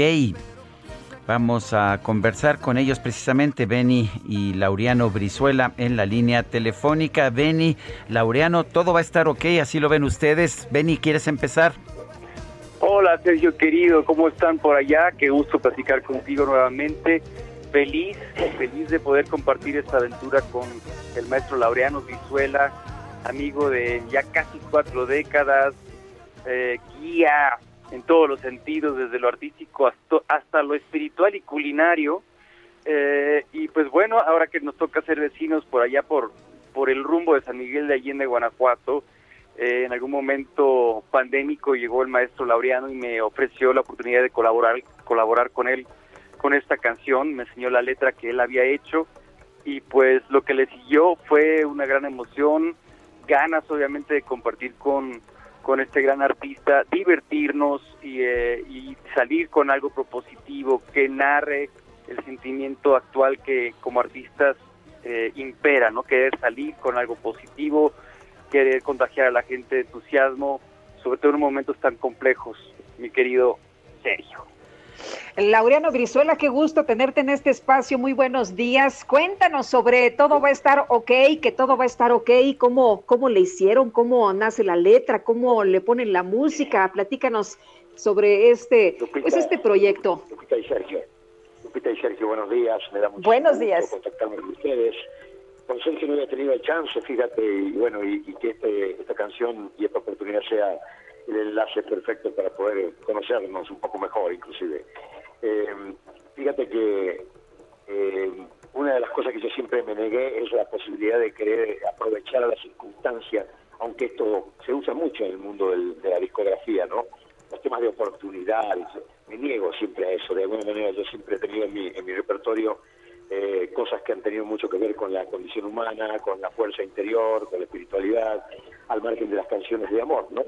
Y, bueno, Benny, mi querido Benny lo acaba de definir muy bien, nos hemos encontrado en el camino después de, de muchos años de conocernos y creo que este era el momento, y no, no necesariamente porque por lo que estamos sufriendo, sino porque había que proponer algo, un mensaje que nos sirviera de aquí en adelante, y creo que esa es la idea de la canción. Y, y viene, por supuesto, muy bien para un momento en que venimos todos tratando de salir de un momento de desolación, de abandono, de soledad, de aislamiento, y sobre todo los efectos secundarios espirituales y psicológicos que ha dejado esto en la población mundial, ¿no? Y, y bueno, esto apañado además de malas malas este, direc- directrices, digamos, de muchos de los gobiernos mundiales que no han hecho las cosas como debían, y eso todavía agrava mucho más la situación, entonces sí, hacía falta un, un poco un input, ¿no? Un, un empuje espiritual y anímico para, sobre todo en el mundo de la música, que es lo que nos acerca. ¿no? ¿Cómo, ¿Cómo trabajaron esto, Benny y Laureano? Y efectivamente, Laureano, nunca he tenido oportunidad de conversar contigo, pero conozco tu música desde hace mucho tiempo. ¿Cómo lo trabajaron? ¿Se unieron físicamente o lo hicieron de manera virtual? ¿Cómo trabajaron? Bueno, fue un híbrido, eh, querido Sergio Lupita. Lo que, lo que, eh, lo primero que sucedió realmente fue la invitación de Laureano. Él tenía un demo eh, que se había hecho por un gran colega allá en Argentina eh, y, la letra. Con eso, pues ya pasó el, el en- enamoramiento artístico y de ahí nos metimos a mi estudio aquí en, en la Ciudad de México, en Coyoacán, donde convocamos a los músicos de Laureano, guitarrista, baterista, ¿no? los coristas y demás. Y después, bueno, ya me, encargué yo un poquito ahí de darle eh, más forma. Me, me atreví pues a empezar a, jugar con la mezcla también, que es algo que a mí me apasiona desde niño. Y le, y le fui mostrando a Laureano, dije, mira, pues igual eh, lo podemos hacer todo aquí en casa, de una manera muy artesanal, con todo el amor y el cuidado. Y así fue, hasta que terminé yo la mezcla, con la asesoría obviamente de Laureano. Eh, se lo mostrábamos a compañeros, a otros a ingenieros eh, de nuestra confianza y pues todo el mundo nos, Muy bien. nos alentó a seguir en el camino y pues esta canción está hecha totalmente con amor. Perfecto. Benny.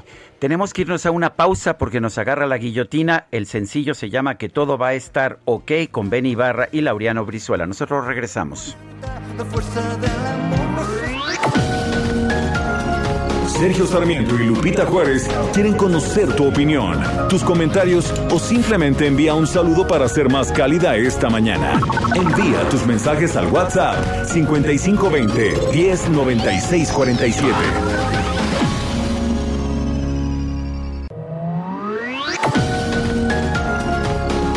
Continuamos con Sergio Sarmiento y Lupita Juárez por El Heraldo Radio. Amigos del Heraldo Radio, con Citibanamex y Bancanet Empresarial, estás a un paso de hacer crecer tu empresa, porque puedes realizar operaciones en cualquier lugar y en cualquier momento desde el portal. Conoce tu saldo o descarga tu estado de cuenta desde donde estés. Conoce más sobre Bancanet Empresarial y aprovecha todos los beneficios y herramientas que diseñamos para resolver tus necesidades y las de tu empresa. Citibanamex, cada paso cuenta. Continuamos con Sergio Sarmiento y Lupita Juárez.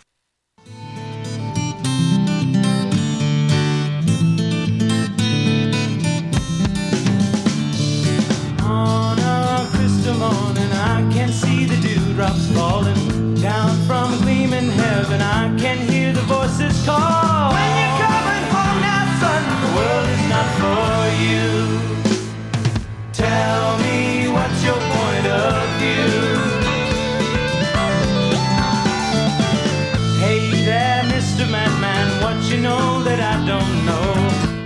Otra probadita de la música de Kansas, este grupo muy popular allá en, los años 70 en todo el mundo. Estamos recordando a Kansas por la muerte de Robbie Steinhardt, el violinista que era parte fundamental del grupo allá en sus orígenes. Se llama Miracles Out of Nowhere, milagros desde la nada.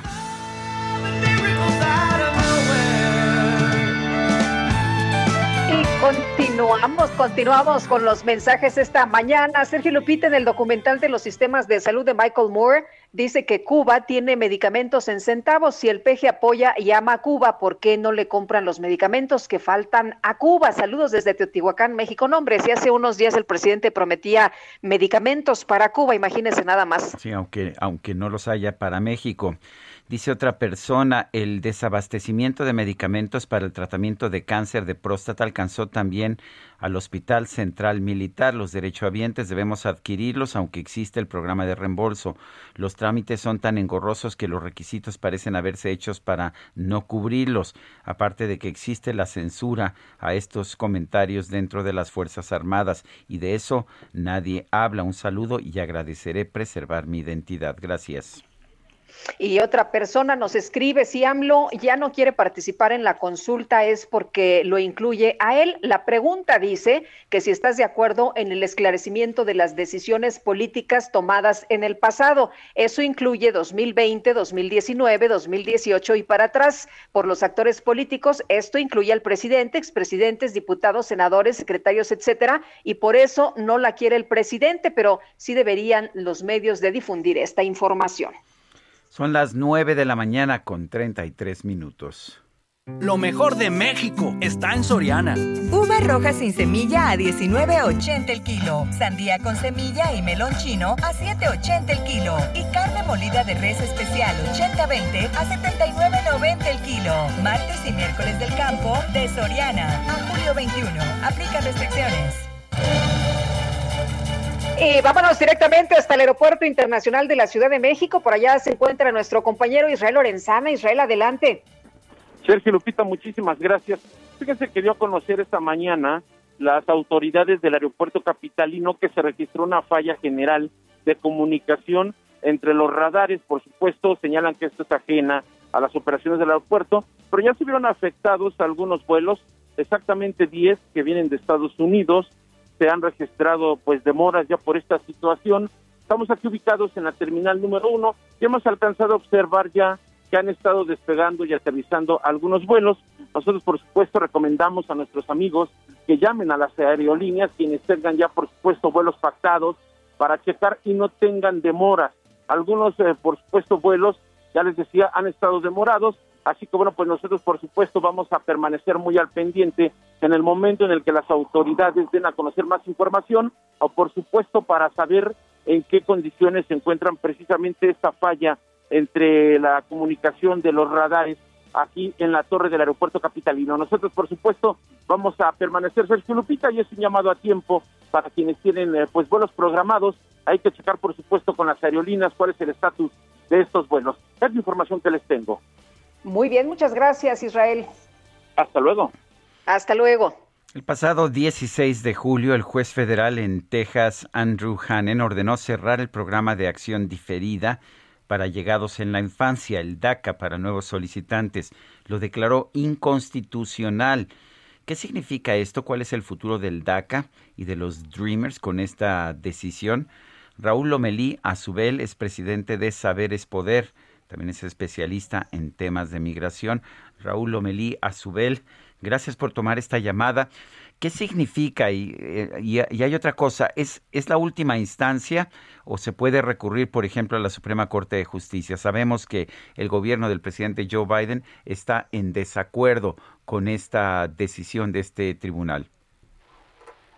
Sí, muchas gracias por tenerme, ya que es un caso muy importante que impacta a nuestras familias binacionales. Eh, la decisión de este juez, que fue emitida, así como tú lo indicas, el 16 de julio pasado, son 77 páginas, pero tiene muchas deficiencias, ya que no concilia las importantes decisiones recientes de la Suprema Corte y sabemos y creemos que hay una muy probable y exitosa apelación ante la Corte del Quinto Distrito. Eh, Raúl, ¿qué, puede pasar? ¿Cuál será el futuro de, los eh, jóvenes con esta decisión? ¿Qué crees que, va a ocurrir en los próximos meses? Sí, e- es importante que eh, la comunidad eh, esté enterada que aun cuando esta decisión no permite la continuación de nuevas solicitudes, sí se mantiene para todas aquellas personas que estén dentro del programa. Eh, el, la- el procesamiento eh, de renovaciones se continúa, las personas que tienen DACA continúa, pero en este momento, por una parte, tenemos que apelar ante, la, ante el quinto distrito, ya Maldes está encargado de ello, ya que ellos son los que están a cargo de la defensa de este caso. Pero número dos, Lupita, que es muy importante, le toca al Congreso promulgar una reforma migratoria integral para que los dreamers, los soñadoras, puedan continuar construyendo sus vidas en los Estados Unidos. Bueno, entonces quienes ya estaban inscritos en DACA siguen siguen estando en DACA. Entonces esto eh, en realidad no afecta a la mayoría, porque tengo entendido que quien se podía inscribir ya se había inscri- inscrito. La, eh, la situación es que todavía tenemos cientos de miles de jóvenes que no habían aún cumplido la edad o los requisitos por, por, por no haber terminado aún, por ejemplo, la high school, ¿no? Jóvenes que tienen 15, 16 años que están a punto de poder hacerlo. Entonces creemos que esto es un...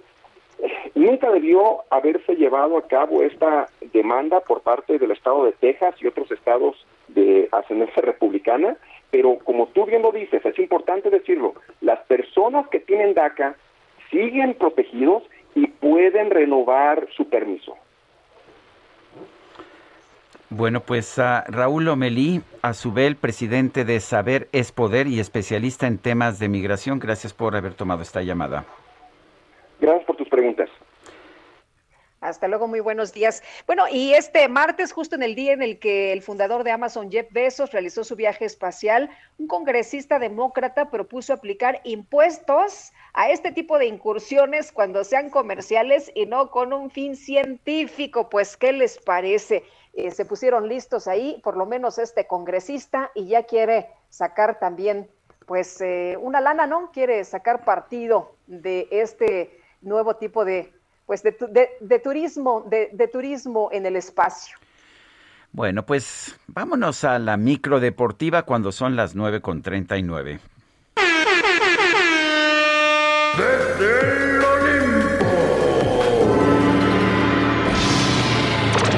La micro deportiva.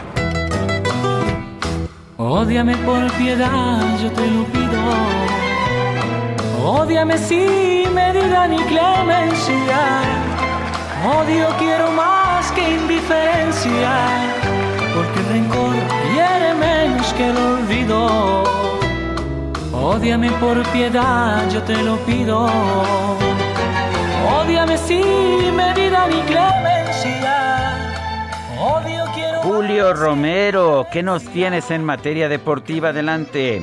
Muchas gracias, Sergio, Lupita, amigos del auditorio, muy buenos días, qué placer saludarles. Pues desde el Olimpo arrancó la participación de México en la justa veraniega y lo hicieron con una derrota en el softball femenil.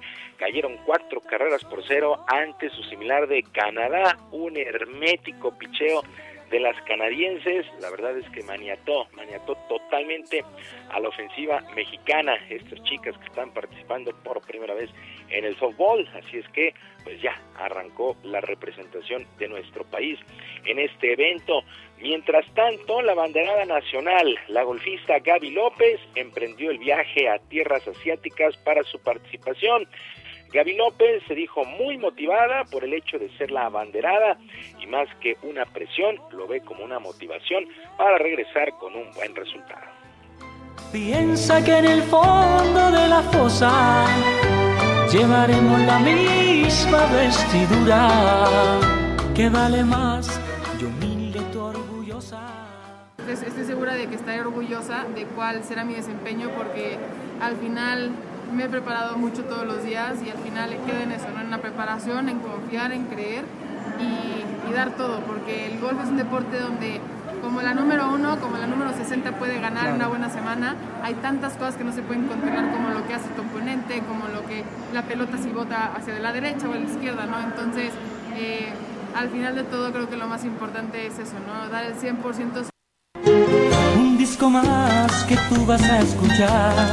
Un disco más que te hará recordar. las palabras de Gaby López. Mientras tanto, después de la sesión ordinaria del Comité Ejecutivo del Comité Olímpico Internacional, se ha anunciado esta mañana que Brisbane ha sido la ciudad elegida para albergar los Juegos en el 2032. Será la tercera ocasión que Australia reciba los Juegos Olímpicos después de Melbourne y Sydney. Bueno, así es que Brisbane para el 2032, antes estará París en el 2024 y Los Ángeles en el 2028. Pues así las cosas. Y la selección de fútbol, la sub-24, en esta ocasión la sub-24, prácticamente cerró con sus entrenamientos previo al duelo contra Francia este jueves al arrancar la actividad del fútbol varonil allá en tierras japonesas. Guillermo Ochoa, el portero del conjunto tricolor, sabe que deben cuidar muchísimo al atacante André Pierre Guignac, pero el resto del conjunto galo también será importante, pues así las cosas con la justa veraniega. En otras cosas, los Bucks de Milwaukee se proclamaron campeones del básquetbol de la NBA después de vencer 105 a 98 a los Owners de Phoenix y ya terminaron el compromiso, terminaron la serie en seis juegos, cuatro a dos. Es interesante lo que sucedió con estos Bucks de Milwaukee, que perdieron los dos primeros juegos ante Phoenix, pero ganaron cuatro de manera consecutiva y son los campeones. La estrella de estos Bucks, el griego Giannis Antetokounmpo, se destapó con el, en el decisivo juego 50 puntos y 10 rebotes para darle este título a los Bucks de Milwaukee, mientras que Chris Middleton lo escoltó con 17 unidades. Los Bucks esperaron 50 años para regresar a un título para ganar el trofeo Larry O'Brien, luego de que lo consiguieron en 1971 de la mano de otra estrella de la NBA, nada más y nada menos que Karim Abdul-Jabbar. Y la selección mexicana de fútbol se medirá a Honduras en los cuartos de final de la Copa Oro de la CONCACAF allá en los Estados Unidos. El duelo será el próximo sábado a las 9 de la noche en el estadio de la Universidad de Phoenix. En el cierre, en la fase de grupos, los centroamericanos perdieron ante el equipo invitado Qatar dos goles por cero y de esta manera se dio el cruce para lo que será este duelo. Por lo pronto, Arnold Cruz, técnico de Honduras, sabe que el favorito para el próximo fin de semana en los cuartos de final pues es México, pero no descarta ninguna sorpresa. Que descubrir pudiera lo que hay en ti. Niégalo y di que soy yo. eh, están convencidos que sí se puede. Hemos dado pasos muy importantes en, ¿verdad? en el tema futbolístico y como de grupo, ¿verdad? Mucho más. Así que ahora lo que resta es mm, eh, ver algunas situaciones eh, dentro del campo de juego que hay que mejorar, eh, recuperarse bien y estar listos para el sábado. Esta noche tengo ganas de buscarla, de borrar lo que ha pasado. La selección nacional que no ha, no ha entregado buenos juegos, pero pues, no ha perdido en esta Copa Oro bajo las órdenes del técnico Gerardo Martino. Así es que, repito, el próximo sábado, México contra Honduras a las 9 de la noche en el estadio de la Universidad de Phoenix en los cuartos de final de esta Copa Oro. Y luego de su eliminación en penaltis ante el Atlético Mineiro allá en Brasil en los octavos de final de la Copa Libertadores, pues la violencia se desató en los vestidores del estadio Mineirao una parte, eh, bueno, más bien una aparente provocación a los jugadores argentinos habría desatado la furia de varios de ellos que intentaron irse a los golpes contra el equipo rival. Algunos otros intentaron arrojar las vallas de seguridad. Se armó pues ahí la violencia. Tras estos actos, la policía habría arrojado eh, gases lacrimógenos contra el plantel de Boca Juniors. Así es que estas escenas le han dado la vuelta al mundo de cómo se armó la bronca allá en los vestidores. Prácticamente desde el terreno de juego se anduvieron provocando argentinos y brasileños y todo estalló en los vestidores. Ver qué es lo que viene en cuanto a sanciones por parte de la Conmebol. Sergio Lupita, amigos del auditorio, la información deportiva este miércoles. Les recuerdo nuestras vías de comunicación. En Twitter estoy en arroba jromerohb, en arroba jromerohb, además de nuestro canal de YouTube, Barrio Deportivo, Barrio Deportivo en YouTube todos los días a las 5 de la tarde con mucha diversión e información deportiva. Yo por lo pronto les dejo un abrazo a la distancia y les deseo que tengan un extraordinario día. Muchísimas gracias, Julio Romero. Un fuerte abrazo. Va de vuelta para todos. Gracias, buenos días. Son las 9 con 47. Más su sin sabor, la mariposa del dolor surca en las noches de mis días.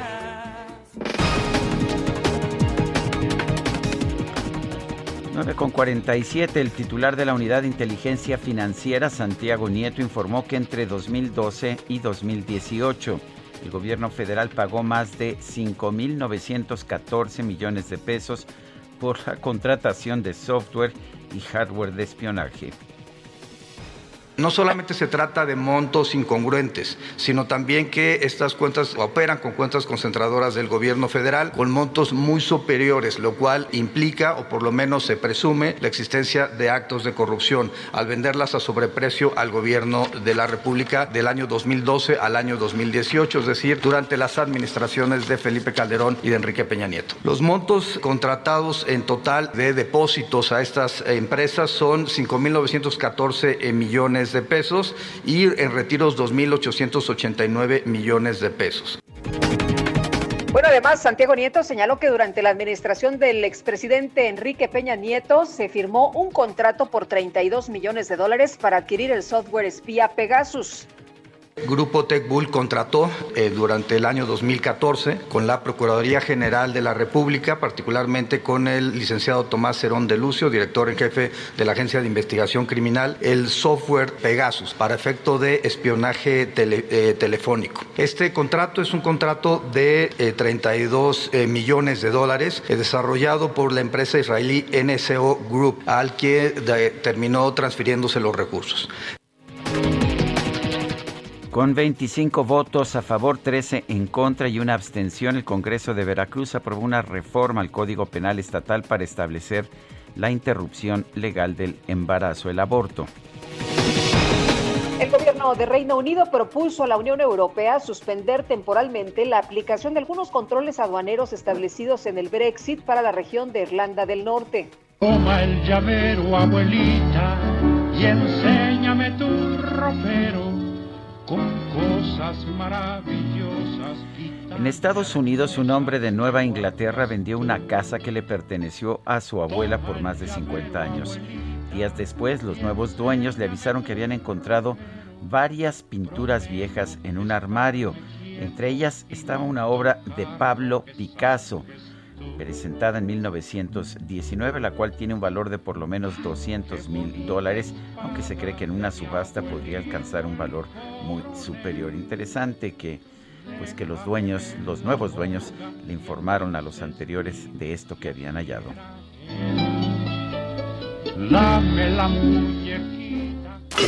Gastrolab con el chef Israel Arechiga. Israel, qué gusto saludarte. ¿Cómo estás? Buenos días. Hola, muy buenos días, Lupita, Sergio, todo el auditorio. Qué gusto saludarlos también. Y es que esta semana celebramos a una de las bebidas tradicionales mexicanas, probablemente la bebida estandarte mexicana en el mundo, y es que el 24 de julio es el Día Internacional del Tequila. Pero vamos a partir desde el nombre. ¿Qué es tequila como tal? Hay quien dice que, que tequila viene del náhuatl tequitl, que significa trabajo u oficio, haciendo referencia a todo el trabajo, sobre todo de los quimadores, y, posteriormente fueron tomando este nombre. Aunque también hay otra vertiente que dice que la palabra tequila viene de tecatlis, que era la obsidiana, que también se usaba para las labores del tequila, y a las personas que lo manejaban eran los tecuilos, y posteriormente el lugar fue llamado tequila. Sea un lugar, sea, sea un origen de la palabra o sea otra, la palabra tequila llegó para quedarse, y desde, y desde el 1538 aproximadamente se empieza a hacer tequila en México. Recordemos que la historia o la leyenda, que es muy bonita, cuenta que alguna vez sobre un plantío de estos tequilanas, de, estos agaves, cae un rayo y este rayo hace arder durante algunos minutos las plantas y los pobladores se dan cuenta que del interior brotaba un aromático néctar.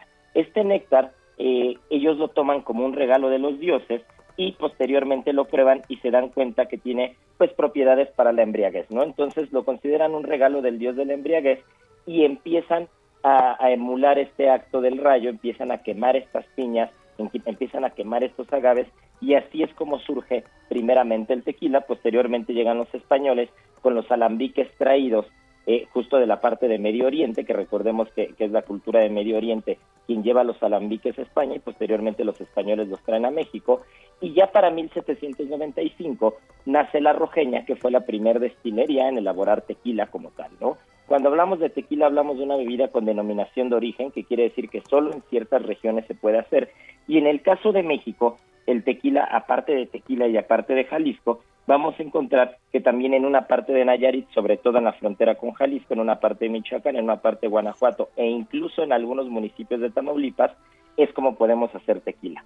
Vamos a encontrar diferentes eh, tipos o variedades de tequila, encontraremos los tequilas blancos, los jóvenes, y posteriormente vamos a tener tres tipos, los reposados, los añejos y los extrañejos, que tienen una característica muy, muy particular que se llama abocado. Cuando hablamos de los tequilas abocados, quiere decir que, en el proceso de elaboración del tequila se puede agregar un ingrediente, ya sea el color caramelo, ya sea un extracto de roble o de encino natural, ya sea un jarabe a base de azúcar o glicerina, para minorar un poco eh, pues estos sabores intensos del tequila, ¿no? Cosa que con el joven o con el blanco o plata, pues no, no, no pasa, ¿no? Y la otra cosa importantísima a recordar es que tenemos tequila y tenemos tequila 100% puro de agave. Cuando hablamos del 100% puro de agave, es una composición total y absoluta del tequilana Weber, de este agave con el que se hace el tequila, pero si únicamente dice tequila en la etiqueta, es por lo menos un 51% de los azúcares que después se convierten en alcohol provenientes del agave y el otro 49% puede ser de azúcar de caña o de jarabe de maíz. Así que si queremos tomar un buen tequila, tiene que ser tequila 100% puro de agave. Pues esta es un poco de la historia de esta gran bebida que hay que celebrar porque realmente puso a, a- a México en el mapa de los destilados. Posteriormente pues ya llega el mezcal y muchos otros destilados que realmente llegaron para quedarse, pero esta semana celebramos a nuestro tequila. Pues Muy me bien, parece pues. bien. Yo conozco una buena forma de celebrar, mi querido Israel. Yo también, y es con el famoso caballito que originalmente se traía colgado en el cuello, y cuando les preguntaban para qué era ese vaso que traían en el cuello, decían que era para tomar tequila en el caballito. Así que tendremos que echarnos un caballito de tequila. Muy bien, fuerte abrazo. Muy bien, a tu salud. Así será, igual al- a la salud de ustedes también. Un fuerte abrazo. Gracias, un fuerte abrazo. Oye, en Zacatecas todavía se usa el, el- lo- los burritos, te dan tu, tu este jarrito, te lo cuelgas y ahí vas pegado al, al burrito para que te den tu mezcal. En este caso es mezcal, pero pues Bueno, vamos a festejar con Ya nos tequila. cuentas mañana, Lupita, porque ya se nos acabó el tiempo. Vámonos entonces, buen día. Ahora sí que coma frutas y verduras. Nos escuchamos mañana en punto de las Salud, siete de todo la con mañana. moderación.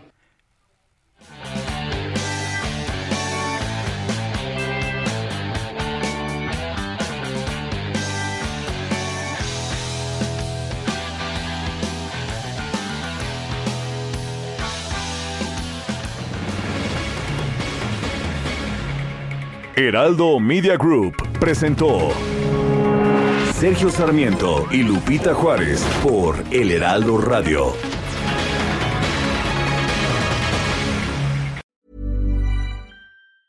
Tired of ads barging into your favorite news podcasts? Good news. Ad-free listening is available on Amazon Music for all the music plus top podcasts included with your Prime membership. Stay up to date on everything newsworthy by downloading the Amazon Music app for free or go to amazon.com slash news ad free. That's amazon.com slash news ad free to catch up on the latest episodes without the ads.